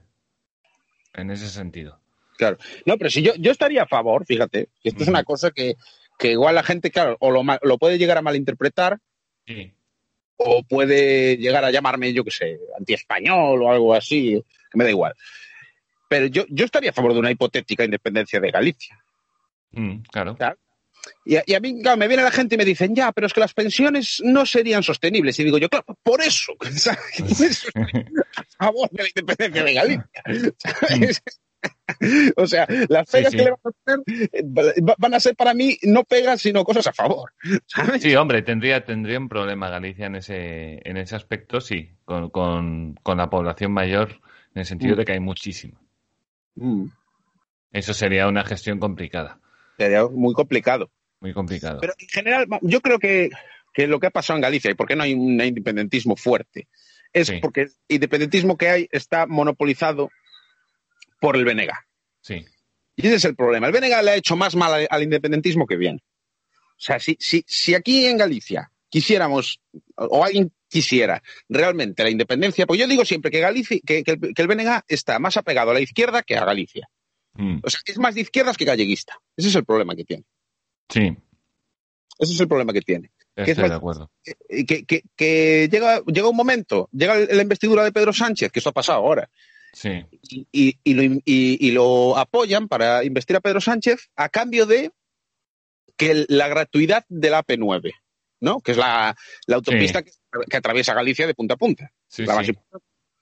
Entonces, ellos dicen, bueno, pues a, cam- a cambio de que se haga gratis la AP9, vamos Sí. a, a apoyarte. ¿Qué pasa? Ajá. Pedro Sánchez no solo no lo hace gratis, sino que sube el precio. Sí. ¿Y hace- ¿Y ahora el BNG? Eh, protestar diciendo que les han traicionado, digo yo, claro. Porque vosotros habéis vendido Galicia a la izquierda. claro. Vosotros siempre vendéis Galicia a la izquierda. Y es así. Ajá. Ese es Sí, el sí. problema. Bueno, eh, la estrategia del BNG está siendo arrimarse a, a todo el conclave de RC, de Bildu y todo lo que van por ahí. Ellos, ellos van detrás. Y, y en las europeas van juntos. Sí, sí, sí, o sea, no tienen ningún problema en eso. Bueno, yo he ido a algún, algún debate para escuchar, eh, bueno, en esto, durante las elecciones y demás. Y, y madre mía, cómo hablan los del BNG, ¿eh? Bueno. Yo, yo le escuché a una señora de aquí de, de Coruña, que creo que es profesora, hablaba, buah, hablaba muy bien, te lo juro, muy, muy bien. Pero sí, al final es como coger RC y le cambias de sitio y pues, pues es Claro. lo mismo. Le da igual el país realmente. El Van por las ideas, me refiero, no les importa mucho lo el demás. Como tiene menos re- representantes en- a nivel nacional que Bildu o que RC, Mm. Más que ser el partido gallego, parece como una filial de ellos en Galicia. O sea, parece que es el RC aquí, que ellos obedecen Sí. a Tuya RC. Y da esa sensación, a mí me da esa sensación de que realmente están obedeciendo cosas de, de- de partidos extranjeros, como Sí, dirían, como dirían ellos. Entonces, al final, claro, no. a- al final lo- eh, no, no, no te da la sensación de que es un partido de aquí, aunque mucha gente lo apoya, Mm, incluso joder, mucha gente que es del PP que dice, Venega, bueno, pues son los de casa, Sí, son de aquí, no, no te Sí, vienen sí. de fuera, porque en Galicia hay mucho esa mentalidad. ¿Por qué Vox, por qué Vox no triunfa aquí? Porque sí. da la sensación de que son unos señores que vienen de Madrid a decirte a ti lo que tienes que hacer. Pues sí. Sí, Y- sí, y- porque y ese sentido Galicia porque es exactamente lo que es. Sí, es- pero bueno, eh, lo, vos lo, lo puede llevar gente de la tierra. No, claro, pero lo lleva gente de aquí, pero la gente de aquí, como no es conocida, y te traen a Santiago Abascal y te traen al otro, Eh. a dar el discurso, te dicen, ¿pero tú quién eres? Sí, sí, no, sí. no te coñazo, eu non, eu non che vin na festa, ni, ni, ni no bar, ni, sabes? Pero bueno, eso es mucho, yo creo que eso es mucho propaganda de la izquierda también, ¿eh? También te lo No, digo. pero, Porque están todo el día con vos para arriba y para abajo, que son más pesados, madre mía, que... pero yo creo que, que la gente de, el, de Gal- el enemigo externo. La táctica Sí, claro, obviamente, obviamente. yo creo que la gente de Galicia es muy suya. Por- yo- porque esto pasó, pasó cuando vino, creo que fue el Ortega Smith este, Sí, vino y criticó a Castelao. La gente, a gente do común que decían los otros, la gente de tal, Castelao les da igual, Mm, no les importa. Pero claro, cuando te viene uno de fuera, au- aunque Castelao ten- tenía lo suyo, porque era un comunista y era, tenía lo suyo, sí, eh, aunque seas de derechas, te viene uno de Madrid y te insulta a Castelao y, di- y dices, estás, te, te estás metiendo con alguien de aquí. sí, me, sí. me da igual que fuera Castelao y me da igual ese que estuviera, pero, pero es de los nuestros y tú no, ¿sabes? Sí, sí, en efecto, en efecto. esa percepción. Entonces, al final, tú quedas, por mucho que, que te metas con Castelao o con Rosalía o con lo que tú quieras, y dices, Mm. "Eh, eh, me da igual, yo no estoy de acuerdo con Castelao, pero es de los míos y tú no, y tú te estás metiendo con uno de los míos. Y, esa, y, y aunque y incluso los votantes de Feijó y los votantes de, de- de- en general, bueno, aunque no sea votante de nada, aunque sea tal, da, da esa, esa sensación como que vienen aquí a meterse con la gente de aquí. ¿sabes? Y eso Sí, sí, yo te entiendo. La gente, sí, el sentimiento que hay en Galicia, que también lo pienso que hay en muchos sitios, ¿eh? Que no, que no pienso que sea especialmente de Galicia, pero que hay en más sitios, sí, eso de que viene alguien de fuera, como tú dices, a decirme a mí cómo se vive aquí, qué hay que hacer y cómo arreglo yo el paro. Claro. ¿Sabes? Me lo vas a decir tú a mí, que yo llevo aquí viviendo 50 años, ¿qué me dices, tío? Y lo que tú dices, eh, esas cosas, ¿no? Que dicen, acaban defendiendo a lo que sea, ¿sabes? Pero con uno de aquí no te metes, ¿eh? Cuidado. Que aunque- puede ser el mayor rufián, el peor alcalde que hayas tenido en la ciudad, que haya robado lo que no haya tenido. Y, y pero como puso farolas bonitas y hizo un paseo, ch, ahí no te metas con él, ¿eh? Cuidado. Claro, pero, pero es, es tu alcalde, ¿sabes? Sí, es Sí, un sí, chorizo. sí, sí, sí, no, eso, eso estoy de acuerdo. es un chorizo, es un sinvergüenza, eh, no sabe tal y se tiene que ir y tal, porque luego a los alcaldes se critican aunque sean buenos, eso es así. Sí, al final todo el mundo critica, eso es verdad. Pero, pero viene uno de fuera a criticar y dices, ojo, que es mi alcalde, ¿sabes? Sí, sí, sí. Aunque sea el pueblo de al lado, no, menudo alcalde tenéis aquí, pues anda que el tuyo, ¿sabes? es Sí, así. sí. Sí, que al final lo eligió, entre comillas, bueno, lo eligió la ciudad, ¿no? Se supone. Sí, claro, para claro. bien y para mal. Para bien y lo para mal. conocen, lo conocen, que es, es, es la gran diferencia de, de un alcalde, por lo menos de aldea o así, ¿no? Que yo he conocido muchos alcaldes de aldea. Eh, Mm. pero es la, la diferencia entre eso y, y que te gobierne alguien en, en Madrid. Que tú al alcalde lo conoces. Y de hecho, una de las cosas que hace Fijo, que hace Fijo muy bien es recorrerse todos los pueblos y aldeas de Galicia. Porque lo Claro. conocen. Y también los del. Venega, los del Venega tienen en todos lados, en todos Mm. lados. Y Feijó, yo lo he visto en todos los pueblos, en todas las aldeas, dando paseos por ahí. Y, y tomándose algo y hablando con la gente y tal. Y eso es lo que Sí, tiene sí. que hacer un político. Claro. No, yo estuve, yo estuve en elecciones nacionales de, de Ciudadanos y es lo que tú dices. Por ejemplo, Ciudadanos eh, quería hacer todo eso en las últimas dos semanas. Claro, Claro, ahí tú decías, pero si esta gente lleva toda la vida de pueblo en pueblo. claro. Toda la- Le votan aunque solo sean porque le ha visto la cara y el tío ha sido muy simpático. Dice, ay, pues contigo me quedo. claro. Además que Feijó, que es un tío muy afable, es un tío muy amable, en el cara a cara es muy es buena gente. eh, es un tío que se, se acerca, habla con la gente, Mm. escucha los problemas. De hecho, hizo una campaña un- hace unos años que era poner un banco azul en, en todos los pueblos. Y vino, y a órdenes vino. Y, podías escribirle sugerencias y, y te- y- y el banco, él se ponía en el banco y toda la gente iba pasando, se iba sentando y iba hablando un rato con él. Eso, eso es maravilloso. Eso no lo puedes hacer en dos semanas. Eso lo hizo Feijó. Y claro, ¿y, por qué gana Feijó? Pues porque la gente lo reconoce como uno de los suyos, lo reconoce como uno de aquí. ¿Cuál ha sido Sí. la estrategia del BNG? Decir, no, que, que Feijó está asociado con los de Madrid, que Sí, Feijó a la extrema derecha y no sé qué. Claro, claro, claro. Sí, Claro. lo que tú dices, ha comprado el, el, el, eh, digamos, eh, la forma de hablar de los otros partidos, hablando de extrema derecha, que si son feministas, que si no sé qué, que si Agenda 2030. Y, pero bueno, eh, les ha faltado un poco. Pero bueno, ya te digo, segunda fuerza política, ¿eh? Que a lo mejor tampoco es mucho. Sí, Pero, pero ¿cuánta distancia hay de la primera? Claro, a eso me refiero. O sea, el segundo porque tiene que haber un segundo, no quiere decir que no lo haya sacado ahí. la de Dios. Pero. Pero Por eso- yo por eso tampoco le doy tanta importancia. Porque yo lo que creo es que la gente del Podemos, que antes votaba Podemos y tal y cual, simplemente pues ha unido su voto en el BNG porque era- han visto que, que era un poco la alternativa de izquierdas. Es decir, el- lo que pasa con el BNG es que, dada la ineptitud del PSOE al poner un candidato mal a última hora y, que no, y poco conocido, y dada la la- los problemas que tuvo Podemos con En Marea y las discusiones que hubo y la falta de liderazgo, eh, Ana Pontón se erigió como la candidata alternativa Fijo. Sí, eso es verdad. Ella recibió todo el voto de aquel que no quiera fijo. Sí, eso, y- esa sensación sí que había, sí, es verdad. Y, y por eso es segunda fuerza. No por, Ah. no, porque, no por otra cosa. Ni siquiera considero que, que todos los nacionalistas la hayan votado a ella. Simplemente, Mm. eh, bueno, de hecho es que eh, muchos nacionalistas votan a, a fijo. Eso es así, eso es una realidad. Pero, pero quiero decir, no, no creo que realmente BNG sea representante de todo del nacionalismo gallego. Creo que, que eso no es así. Creo que eso no es así. Creo que hay, que hay mucha gente que le vota que no es nacionalista, simplemente es de extrema izquierda o de izquierda y, y piensan que es la alternativa fijo. Sí, sí, sí, sí. Sí, bueno, porque sí. No sé, se retira ya, ¿no? Creo, fijo. Eh, Dicen que sí, pero bueno, vete tú a saber. Bueno, a ver, está como está el PP, espérate. A ver, a ver. Mira, por todo esto que estamos hablando, creo que no se va a retirar. Esto- porque eh, si se retirara Fijo, tendría que poner a otro.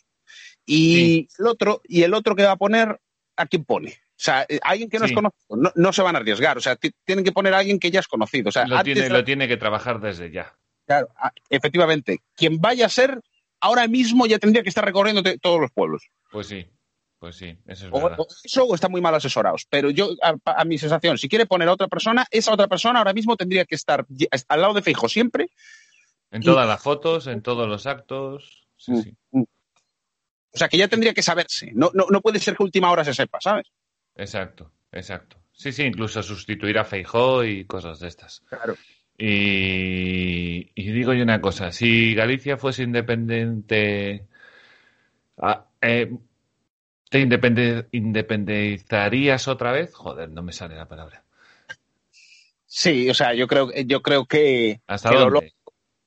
Hasta, hasta, hasta, hasta la parroquia. Hasta la parroquia. ¿Y luego aceptarías un, un impuesto mínimo hacia afuera? como un impuesto mínimo hacia afuera. Digamos que un 1% fuera para la provincia, para una gestión provincial, o no. Decir, yo no estoy en contra de, de los de los im- a ver, ojo, cuidado lo que voy a decir. Ya, ya lo sé, ya lo sé. Lo voy a subrayar y va a ser el título del programa. Estoy pendiente. No, no, es broma, no, es broma. Los impuestos eh, si no son impuestos. Sí, Porque eh, eh, tú imagínate, yo entiendo, yo entiendo que puede haber una comunidad tipo parroquia o tipo aldea o así, y que se pague una cuota o que se pague tal, como las comisiones de fiestas. Tú que eres de aquí, tienes que saber lo que es una comisión de fiestas. Oye, pues Bueno, yo soy de ciudad, llegué hace 10 años, o sea que mm, a lo No. mejor Santi sí que sabe un poco más que yo que... Pero bueno, sé lo que son y sé un poco, sí. Vale, se dice, yo creo que la- se puede organizar la cosa así. Entonces, Mm, Oye, sí, pues también, tenemos- claro.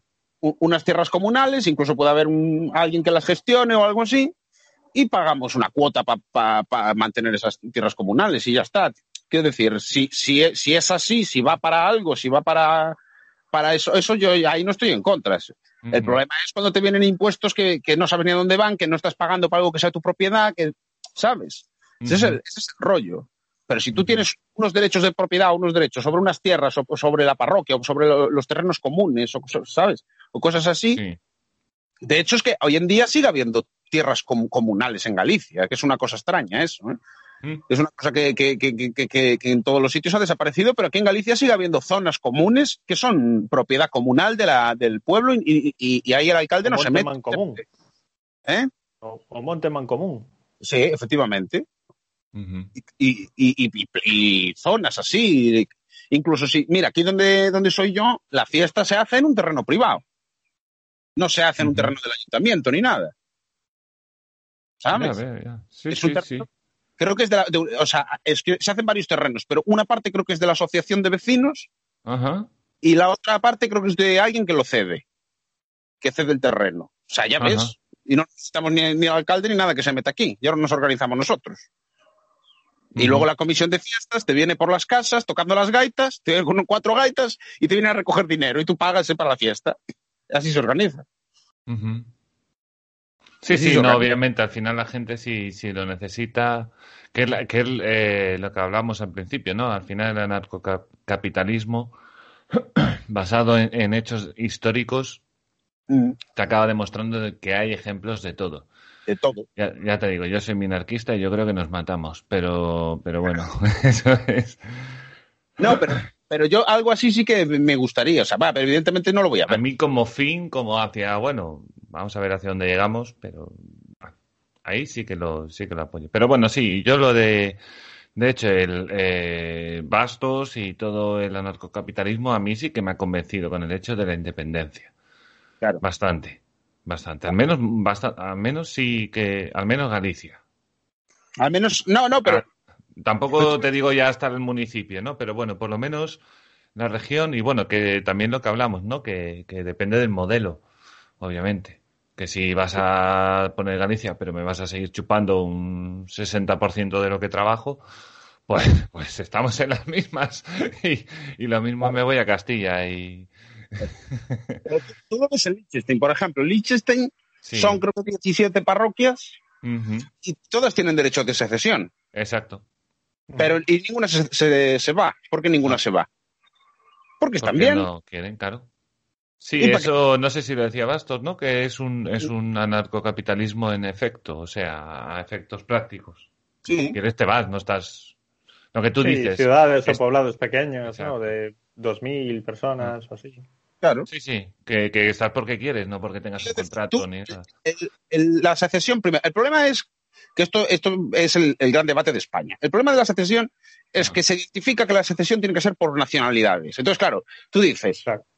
Oye, es que si se van, es- eh, se forman su nación distinta a la nuestra y no puede ser porque nuestra nación no sé qué, y, y Sí. ellos no son una nación y nosotros sí.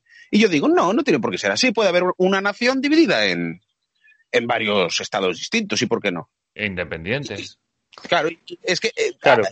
a, a mí hay gente que me ha dicho, no, es que to- todo Estado es una nación. Y digo yo, bueno, pues cómo es la vida, cómo es la vida que, eh, y cómo es el- la historia del planeta, que se han formado naciones tan pequeñas como Liechtenstein o el Vaticano, y se han formado naciones como Rusia. Y dices tú, ¿cómo Sí, puede? sí. O sea, que en Rusia todos son de la misma nación y en Liechtenstein también, pero no tiene sentido. Sí, se lo dices a uno del este y a otro del oeste de Rusia y lo mismo ni se entienden. ¿Sabes? Son una nación. ¿Y en Liechtenstein qué son? Son nación alemana, o lo que se sabes. Y, y- y Suiza, parte de Suiza, es nación alemana. Mm. pero no están en el mismo estado. Pero la, la nación es el mismo, porque es el mismo contexto cultural, la misma religión, la misma. Bueno, aparte el Claro. sentimiento, el sentimiento nacional de cada uno, es- yo pienso que es un sentimiento personal y que no viene impuesto por un global. Bueno, haber un nexo común de la gente, ¿no? Que diga, bueno, pues Yo, yo- yo el problema que veo con las naciones es que dices, ¿cuándo acaba la nación? ¿Cuándo deja ¿quién de.? define, y, sí, ¿quién define la nación? O sea, Ah, y sobre todo que sigue basándose en el mismo concepto de obligatoriedad, ¿no? De que, Sí, sí, sí. pues tú si estás entre estas líneas que pinto yo en el mapa, pues eres de esta nación y punto. Claro. sí. Ese Yo, es yo, yo. yo como le digo a mucha gente que me dice, no, claro, como tú si eres gallego eres español. Digo, pues yo no me siento muy español. Tampoco me siento muy gallego, lo tengo que decir. Entonces tampoco tengo mucho problema con esas cosas. Pero digo, estás dando por hecho cosas por yo nacer aquí. O sea, se dan muchas cosas por hecho en el tema de la nación. Claro. Y, y yo creo que es muy personal de cada uno y, y- y, joder, ¿qué me vas a decir? No, tú, tú, eh, tú eres gallego. Bueno, pues, pues a lo mejor sí, pero no quiere decir que yo sienta lo mismo que tú acerca de esto. Claro. Yo, yo sí que me siento gallego y español, pero en, en un sentido muy, muy amplio, que no es un Mm. sentido nacional. Es decir, En yo un siento... sentido cultural, ¿no? Sí, claro. Sí, pues, O- yo, yo- o- o yo creo que, ser gallego es una manera de pertenecer a la, llamémosle, hispanidad, más que nación española, ¿no? La hispanidad, o que la hispanidad es una cosa histórica, cultural, con una serie de cosas comunes y una serie de tal, tal, tal. Y, y se hace evidente cuando te vas al extranjero, se hace evidente que hay choques culturales mayores con un esloveno que, que con un, uno de Asturias, por ejemplo, una cosa así, ¿no? Pero o sea, sí que creo en, en ese- ese, concepto cultural de hispanidad, que es un concepto histórico y tal y cual, vale. Pero el problema es cómo se define primero y, y después. O sea, existe, puede ser, pero cómo se define. Y después, ¿cuándo deja, cuándo desaparece? Quiero decir, por ejemplo, imaginemos la, la nación gallega. Suponemos Mm. que la nación gallega existe, ¿vale? ¿Cuán- ¿Dónde acaba? En el Bierzo. ¿Dónde? Quiero decir, eh, ¿hay, un- ¿hay un sitio, una carretera o algo así donde pases un puente y ya no sea nación gallega? No. La, la cultura poco a poco se va difuminando. Y tú, si, si, si Sí, te das claro. cuenta, Se mezcla, no es que se difumine, es que se mezcla con otras culturas y al final ya no. y al final, claro, Es otra cultura en algún momento, como tú dices. claro. O sea, tú vas, eh, tú vas por la carretera de, de, yo qué sé, de C, o de por ahí, de C, de, de, de Corcubión y de esa zona. Vas hacia, yo qué sé, hacia, yo qué sé, a León, o vas hacia Asturias y pasas a Oviedo y por ahí, Sí, y tú, y tú vas viendo como la gente habla gallego y luego en Asturias incluso hablan una cosa que dicen que es asturiano, que es, una, que es muy parecido al gallego. sí. Y, y- pero solo que se parece a algunas palabras, en otras ya cambia, pero no, Sí, sí. no es un no es, el- el- no es un cambio repentino, es una cosa que va cambiando sí. y van cambiando unas palabras, otras palabras se parecen, otras se modifican, otras tal. Quiero decir, es una cosa muy paulatina que tiene muchas influencias de unos de otros y, y- y- y propias y tal y cual. sí. Entonces, y al- que también te digo una cosa, que hay una línea en el suelo no te va a decir dónde acaba y empieza una cultura. Claro. Claro. Ese es el rollo. La- la- por eso es muy. Quiero decir, me puedes decir, oye, no, pues nosotros, que, que somos de la isla de Pascua y que, y que somos Sí. la única civilización que hay aquí y, y tal, pues sí, te digo, vale, eso es una nación o cultura eh, determinada porque no han tenido influencia de nada, pero los pueblos y todo tienen influencia de, de mil cosas. Sí, sí. Tienen influencia de mil cosas. Y, y, mira, por ejemplo, eh, los, creo que eran los del BNG, no sé, porque es que, claro, los, los grupos nacionalistas de aquí en Galicia hay más del BNG. Hay más Mm. que están de Beiras y están luego otros que, es- que están más, más chalaos y otros que están no sé qué. O sea, hay varios. Pues uno de estos decían que en Extremadura había un pueblo que se hablaba gallego. ¿Eh? ¿Qué, qué hablaba esa gente? Pues hablaba una variante del portugués.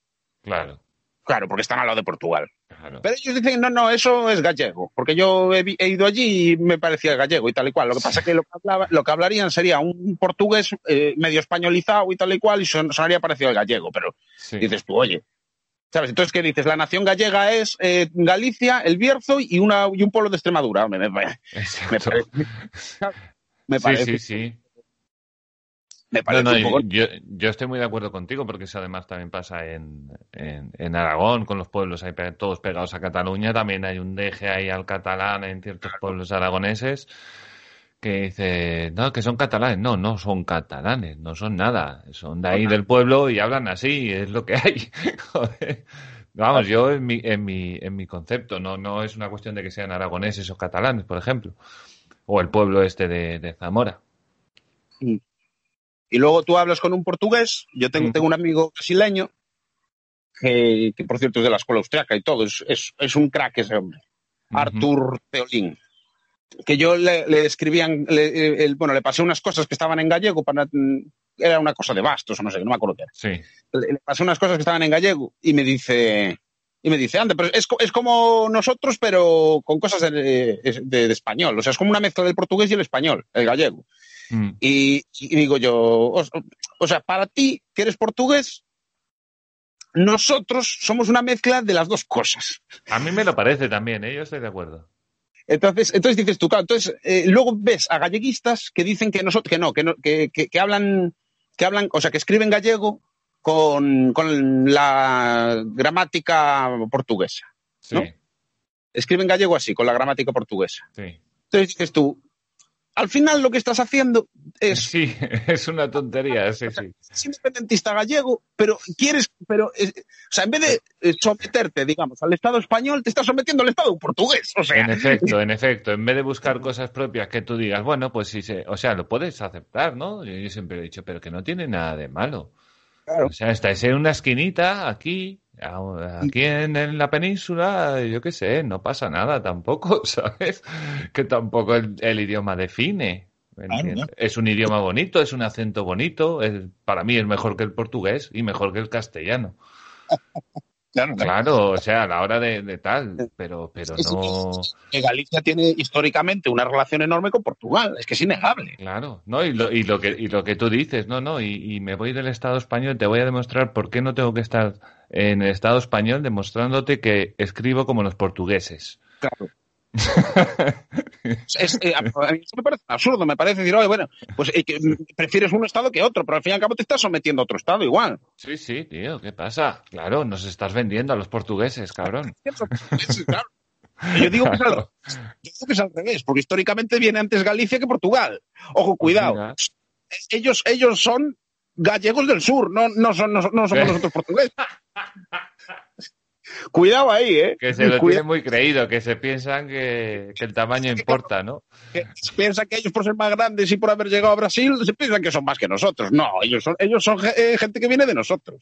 El de Galicia es más, más antiguo que Portugal. Ah. Joder, madre mía.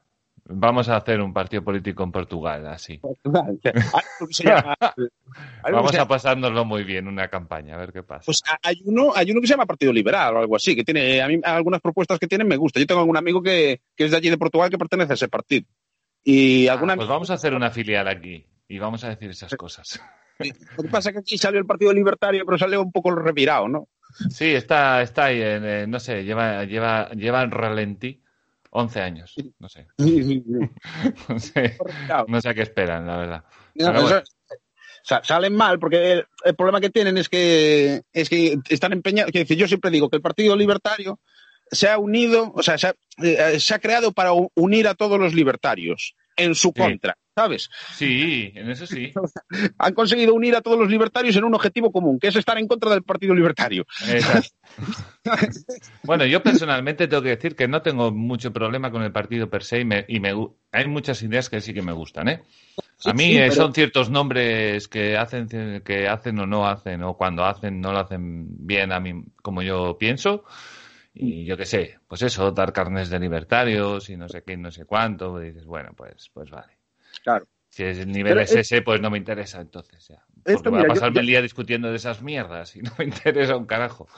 La, la gente, la gente que, que se dedica a dar carnés de no sé qué, de no sé cuánto, de, de- pero ya no solo de libertario, porque tú te encuentras Sí.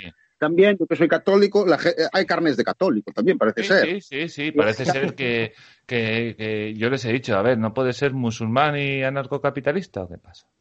O yo qué Pues- sé. Eh, bueno, y, y, eh, Walter Block sostiene que puede haber nazis libertarios. o sea, Eh, de, estos nazis en el sentido de gente muy racista que no quiere nada, bueno, pues se asocian, y se montan su comuna claro, y claro. ahí están. ¿no? les puede interesar un Estado libertario en el sentido de que de otra manera no van a tener lo que quieren. Pero al menos Claro. pueden tener su, su rancho o su granja con sus mierdas nazis. Pues. Pueden juntarse ahí los domingos a, adorar a Hitler y Claro, hacer orgías con cerdos o no, que, no sé qué hacen los nazis. No sé. pero, pero poder puede haber. Claro, si siempre se dijo, puede haber comunistas en un, en un Estado libertario. Claro, No, no hay de problema. Puede haber de todo mientras no toquen la nariz a los demás. O sea, Si con buena educación y respeto al final, sí, no hay problema de muchas cosas. Sí, sí, Y- al final. Yo creo que todo se basa en eso, ¿eh? En la ideología al final tendría que ser buena educación y ya está. Claro, claro, claro. La idea clara, buena educación. Claro, sí, sí, sí, sí. Yo, yo- es una de, una de las cosas por las que eh, yo en Twitter, o sea, yo siempre tra- trato de ser calmado y Mm. trato de, hablar con todo el mundo y tal y cual. Yo por eso Sí. bloqueo muy rápido. Yo, eh, o sea, yo Sí. veo, veo a alguien que está insultando y que está faltando el respeto, aunque no sea a mí, ¿eh? O, o tal y Sí. cual. Es que, es que a ti no te quiero aquí, ¿sabes? Porque aquí estamos aquí para... O sea, una broma puede decir a cualquiera, ojo, ¿eh? que, que bromas, Claro. bromas es tal, pero cuando tú vienes aquí con aires de no sé qué... Y lo que te decía yo, lo que te decía yo al principio, que, que se me ha ido, Mm, tía, que esta gente que reparte carnes de todo, a mí Sí. lo que, me da la, se- lo que me da la sensación es que detrás de eso esconden soberbia. Porque Sí. necesitan ser los únicos para sentirse los mejores. No sé si me explico. Sí. O sea, necesitan ser Correcto. los únicos en, en su mundo para ser los más puros y los mejores y los más listos y los que están, eh, lo que trascienden de la humanidad. ¿Sabes? Mm, En O sea, efecto. yo soy el más libertario, soy el porque he descubierto algo que el resto de personas no descubren y no puede haber otra persona que lo haya descubierto porque soy yo el único que está por encima. Entonces, tú no eres libertario porque, porque quien lo soy soy yo, que es el que ha trascendido a la humanidad y está en otro en Y otra dimensión. Sí, sí, y además yo pienso Sí, que, que es que tienen una oportunidad de oro. No sé por qué no la aprovechan. No sé, no sé. Pero es eso, yo creo que da- ahí has dado en toda la clave, eh, porque es lo que se nota cuando ves que alguien, al contrario de lo que sería normal, cuando los seguidores aumentan o cuando empiezan a, a gente a unírsele, ¿no? A subirse al barco, les molesta. Es, es- es exactamente, Sí. eh, es exactamente como, como lo ha dicho Benja. Mm. Es decir, esa gente lo que quiere es estar cuanto más solo y exclusivo, mejor. Y si algo empieza a ser trending, o tú imagínate, pues como ahora, ¿no? Como- sobre todo en Sudamérica, ¿no? Y en Argentina en concreto, que empieza a haber esta ola libertaria, ¿no? Pues Mm. ya ves que no están a gusto, que les, que les jode, que les... Que sale alguno diciendo, no, tú no eres. Claro. Claro. No, pero- Y, y empezar a señalar a colectivos, ¿no? Que si los cristianos, que si los paleos, que si los no sé qué. Digo, pero Claro, si y callará hacerse- la boca el tío. No, no tendrá cosas que hablar el tío del PSOE, de Podemos, de esta gente. No Ah. tendrá cosas que hablar que tiene que venir a meterse aquí en, en, en- en mierda, en, pantanos de estos, tío. Pues Aquí a luego- decir no sé qué de no sé quién que es libertario, que la mitad no sabe ni quién coño es. Claro. Los libertarios saben lo que es, pero el que no es libertario no sabe de qué cojones le hablas. Claro, Claro, claro. Al final, al, al final lo, que, co- lo que consiguen es alejar a gente. claro. Porque yo conozco mucha gente que, que estaba más cerca, más tal, tal, y ahora ya ha renunciado completamente. Yo lo digo siempre, yo, yo creo que no hay nada más libertario que que te dé igual ser libertario. O sea, sea, bueno, pues, pues no quieres que no lo sea, pues no lo soy. O sea, me, me- me da igual. ¿sabes? Y que tendrá y que tendrá que ver cosas como la fe y cosas así con el tema del libertarismo. ¿Sabes ¿Qué tendrá que ver? Claro, Bueno. tu objetivo es el Estado, tío, no es otra cosa, tío. Vete a lo que tienes que y ir. luego- Y luego que hay muchos de estos, sobre todo los, pues esto, la gente que tiene que ese gusto por repartir carnets o por, o por extinguirse cuanto más mejor y, y excluir a los otros, siempre, siempre peca un poco de, de lo mismo, del, del, de ese rollo de meter, por ejemplo, pues lo que tú hagas en tu vida privada va en contra de los principios. No, no, perdona, los principios libertarios es lo que establecemos como para todos, como cómo vivir en sociedad. Es decir, Exacto. cómo llevarnos bien, lo que queremos permitir o no permitir, ese tipo de cosas. Luego, lo que cada uno haga con su libertad individual, ¿qué cojones tendrá que ver? Incluso, no, pero incluso te diré más, grupos de personas enteros que pueden con su libertad eh, coaccionar, o sea, coartar su propia libertad. Sí, No sé si me Claro, explico. Por eso digo, la libertad religiosa precisamente yo, es yo igual, eso. yo igual quiero vivir en un sitio donde, yo qué sé, donde no se pueda ser infiel, ponle, ¿no? Donde hay un tal, pues si quiero vivir ahí y todos los que están aquí quieren vivir ahí, ¿qué problema hay? No, no es menos libertario, porque No. prohíban ser infiel, ¿sabes lo que te digo? No, O sea, no, bueno- es que no es, no es una duda libertaria tampoco. Es una persona que yo creo que la ha puesto encima de la mesa y que. No, lo que tú dices, a ver, los principios son los principios. Luego ya lo de cada uno, la primera propiedad privada que tienes, que es tú mismo, lo que pase ahí es cosa tuya. Claro. Claro, lo que claro. pienses, lo, tu, tu credo, tu. tu, ¿Y, y dónde quieras vivir? Igual, lo que dijimos antes, puede haber una comunidad comunista. O sea, en bueno, efecto. ya está. Y dicen, no, pues que eso no son libertarios, son libertarios igual. Si lo que quieren es montar eso, pues ya. Claro, si quieren una comunidad libertaria para poder comer- montar una comunidad comunista, pues claro. Pues Ahora eso que digo- vaya ahí, quien quiera ir, que vaya, claro. Está Eso- claro. Eso lo dije al principio. ¿eh? Hay gente que parece que, que ser libertario es querer que todo el mundo ande desnudo por la calle, cosas así. No, ya, ya, ya, ya. No, no, está claro. Sí, sí. Pero bueno, eh, eh, sí, pero bueno, al final yo, yo estoy con. El Partido Libertario creo que no ha enfocado el objetivo. No, han, han quedado mal, han quedado como un grupo de personas que se creen mejores que el resto. Y tú si eres un partido, eso no lo puedes hacer. Y que tienes el mono, no tienes el monopolio porque hay algo por ahí, pero prácticamente eres el único, tío. Aprovechalo. Capta votos, tío. No, no. No lo Claro. entiendo, de verdad. No, yo para mí el problema más grande que tiene el Partido Libertario es ese, que, que pretenden aplicar su moral liberal o progresista dentro de, esa, de ese libertarismo a todo el mundo. Y, y- y es que no, es como intentar, com- como, como decir que la libertad es obligatoria. ¿no? Claro. Eso- Sí, sí. Ese es su problema. Pecan de esa, de esa. Y entonces dicen, no, es que determinadas ideologías o opciones, por mucho que las vistáis de opciones, determinadas opciones son antiliberales. Sí. Bueno, que te, que obligan a llevar burka, dicen. Que te obligan a llevar. voluntariamente, Claro. Claro, en vez de centrarse en la voluntariedad, que es lo esencial de la libertad, se centran en juicios de valor. Y ese es su problema. Correcto. Efectivamente. Esto, esto es, mira, yo eh, lo hablaba con, con mi amigo Luis, Luis, porque igual lo conocéis, que, que decía, decía eso, decía, me decía, Benja, o sea, tú eres, eh, a veces dices que eres más conservador que libertario, y otras veces dices que eres más libertario que conservador, y me dice, tú no puedes entender que eres igual de conservador que libertario. Y digo yo, pues tienes toda la razón del mundo. O sea, soy igual de conservador que libertario. Soy ambas cosas por igual. O sea, yo soy conservador, quiero una vida conservadora, quiero vivir en un sitio conservador, quiero tener una novia conservadora y quiero llevar una vida ordenada. Pero no se lo quieres imponer a nadie. No, no quiero que los otros lo lleven si no quieren. Claro. Igual, igual puedo decir, oye, no quiero llevarme contigo porque eres muy libertino, cosas así. Pues, ¿sabes? Y si, fuera, y si fueras un partido político, tampoco criticarías a los que no llevan esa vida. Claro. Que es lo que hacen ellos, claro. Quiero decir, yo, eh, el- eh, una cosa es la política, o cómo se organiza la, la sociedad y tal y cual, Mm. El marco. y sí, el marco, el marco común. El marco común para, una- para gente que no se conoce. Y otra cosa es el marco para gente que se conoce o para el marco individual. Eso es o el lo que tú quieres hacer en tu casa o en tu familia. Claro, claro, Solo faltaría. Claro.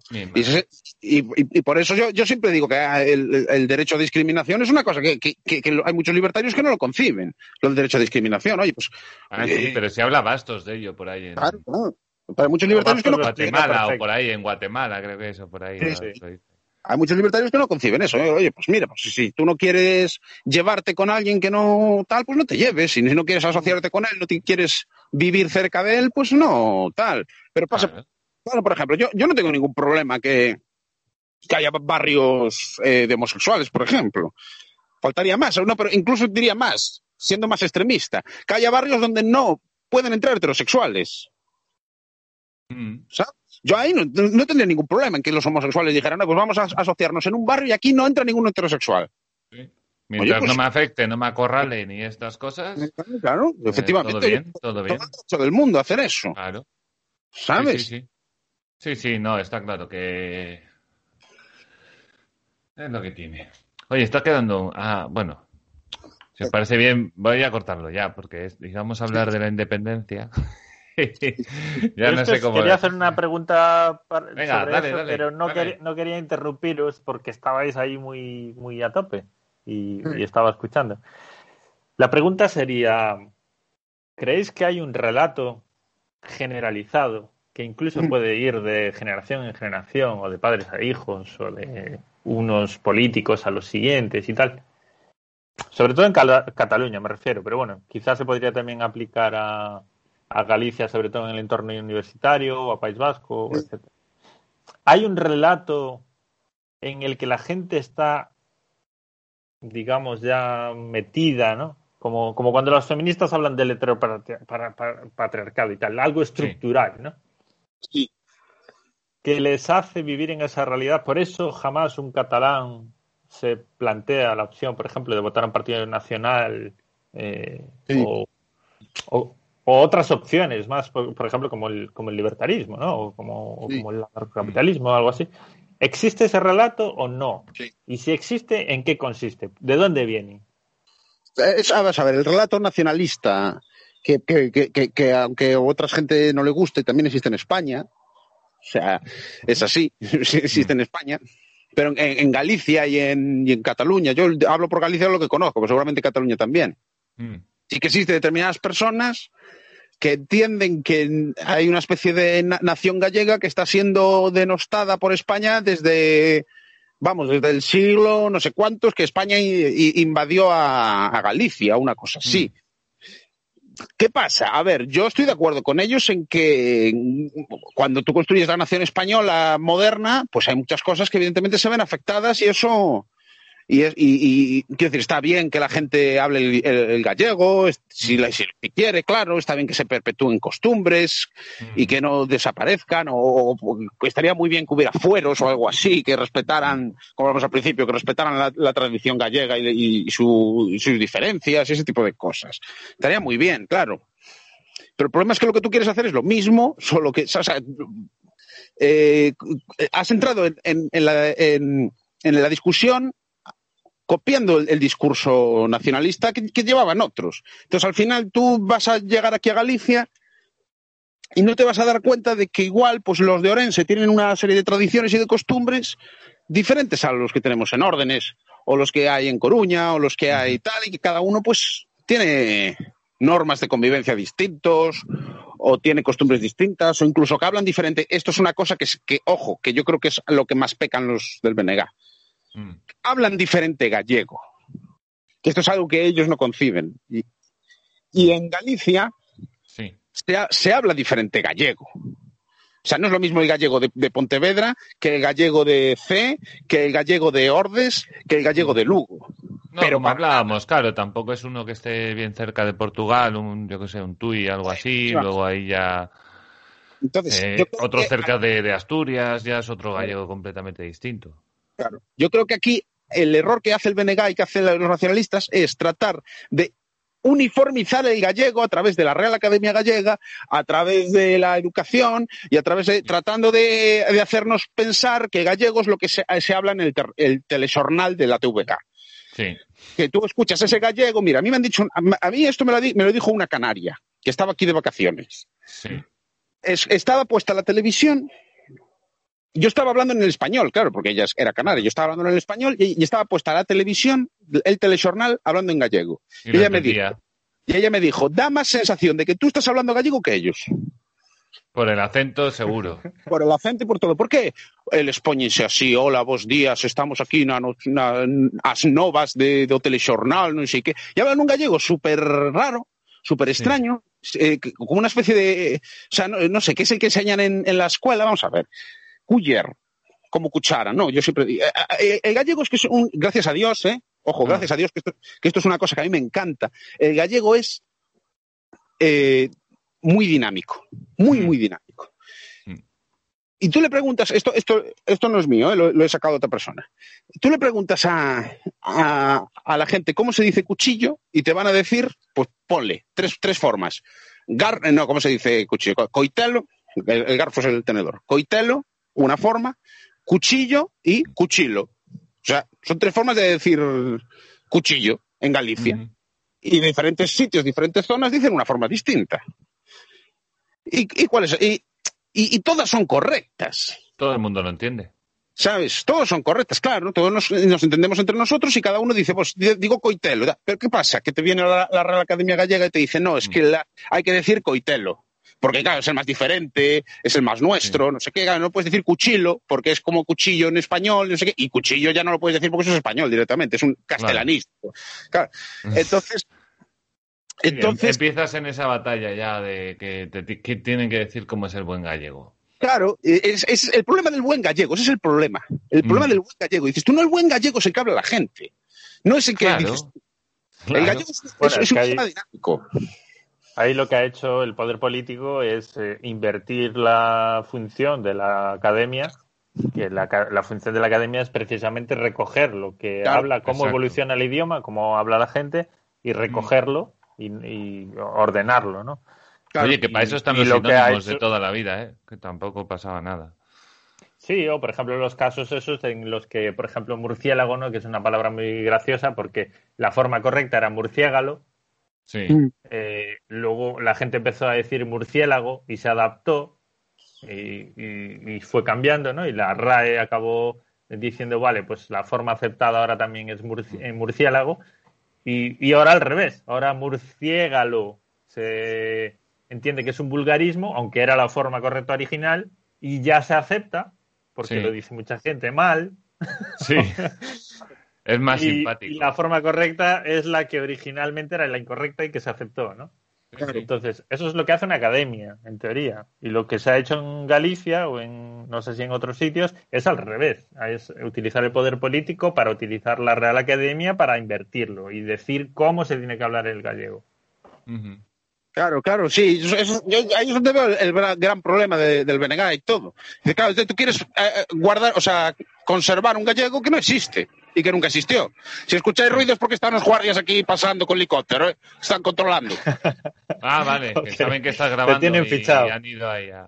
No, es que está- es- escuchado. están los guardias aquí con el helicóptero que, que están ahí vigilando a ver que, que nadie no lleve mascarilla, cosas así. Joder, madre mía. Qué de, de- de- El rebaño. de gasolina y de todo. madre mía. Desde el helicóptero lo vas a ver, ¿sabes? Sí, no sé. Que no te ven llegar ni nada, ni... estarán ni para los coches. hombre, estarán- Estarán para los coches. y, y Pero bueno, quiero decir que al final lo que, lo que conservan es un gallego que no existe. Es un gallego que no que se, que se han inventado ellos. Es una mezcla de determinadas cosas que tal. Entonces, a, a mí, quiero decir, yo cuando, cuando hablo gallego, no, no hablo el gallego este del telexornal, como digo yo. mm, Claro. Yo hablo con geada y hablo. tú ni y- nadie. Claro, claro, y- pero a- a- hablo con geada, hablo con, ¿cómo se dice? Con expresiones que igual algunas en español, mm, mezclo. Además, yo ahora que últimamente hablo muchísimo en español, porque a todos a- tengo amigos en, todo- en toda España, pues entonces al final me paso más tiempo hablando español que otra cosa. Entonces, eh, eh, al final mezclo cosas, claro. ¿sabes? Mezclo cosas y tal y cual. Y, y- y el, lenguaje es dinámico, no es. No, pero eso es lo que a ti te define. Tú también hablas como hablas tú. Nadie Claro. habla como tú, claro. Obviamente. Y también tiene muchos dialectos el, español, el gallego, ¿no? Es decir, no es lo mismo decir camions que, cam- que decir camiós, que decir camiois. Claro, claro. Todas estas Claro. cosas, ¿no? Que, que en mi tiempo sí se estudiaban, y de hecho los de mi generación yo creo que hemos vivido esos grandiosos cambios impuestos por la Real Academia de la Lengua cuando, Gallega, como estudiar Galiza eh, Sí. y todas estas gilipolleces, vamos. yo- yo- Gal- Galicia lo, lo escribo Galicia, pero con Z. Yo lo escribo así, porque el antiguo reino se escribía así, se el reino de Galicia, con Z. Entonces, claro, hago una mezcla. Digo, ya, ni para ti ni para mí. Ah, pues Galaecia. ¿no? Venía de la Galaecia, sí, pero los escritos que hay antiguos decían Galicia con Z. Escribían, con Z. Claro, con Z. Pues nada, vamos a ir a liarla ahora. Porque Ah. creo que de, de- o sea, no sé, lo- o lo confundieron o algo así con cáliz. Ujú. y, y, y, y entonces mezclaron Cáliz con Galicia, con Galicia, no sé qué, y tal, no sé, algo, algo de eso. Por eso, por eso nuestra, nuestra bandera también es un cáliz. Nuestra bandera, nuestros Ujú. bueno, la que tendría Sí, que ser. sí. Porque yo defiendo, De la del reino. ¿no?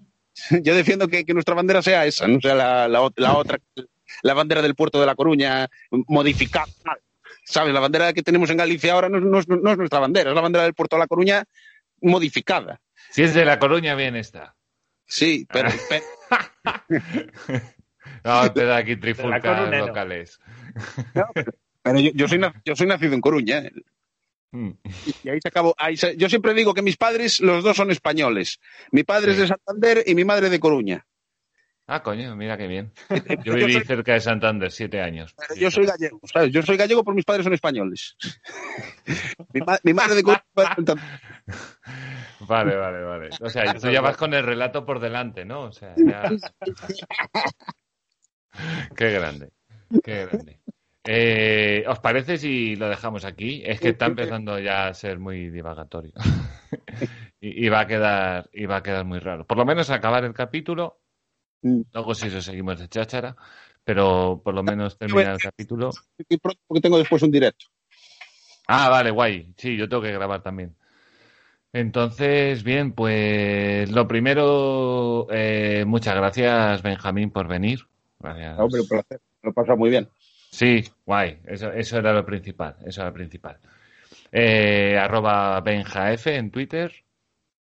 Eh, muchas gracias, Santi. Arroba multisanti en Twitter. ¿Qué tal? Para servirle, como siempre. Gracias. Encantado. La verdad, Es un placer Y gracias, Benja, por, por dedicarnos este rato. Eh, ha sido muy, muy interesante. Hablar me gusta. Sí, A todos me parece a mí que nos gusta. a todos.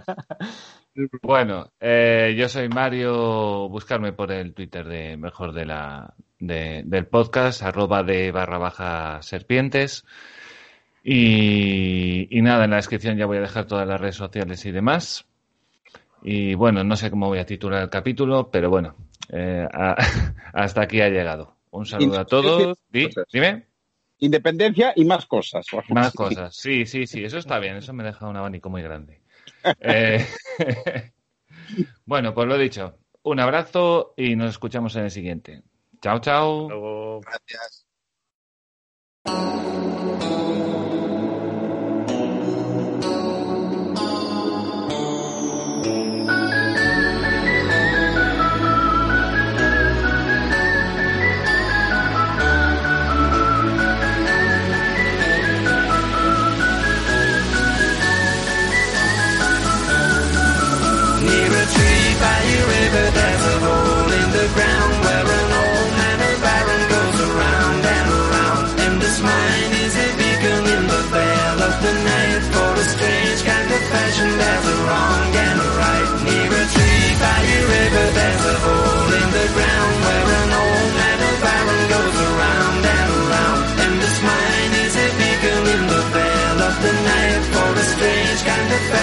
together on.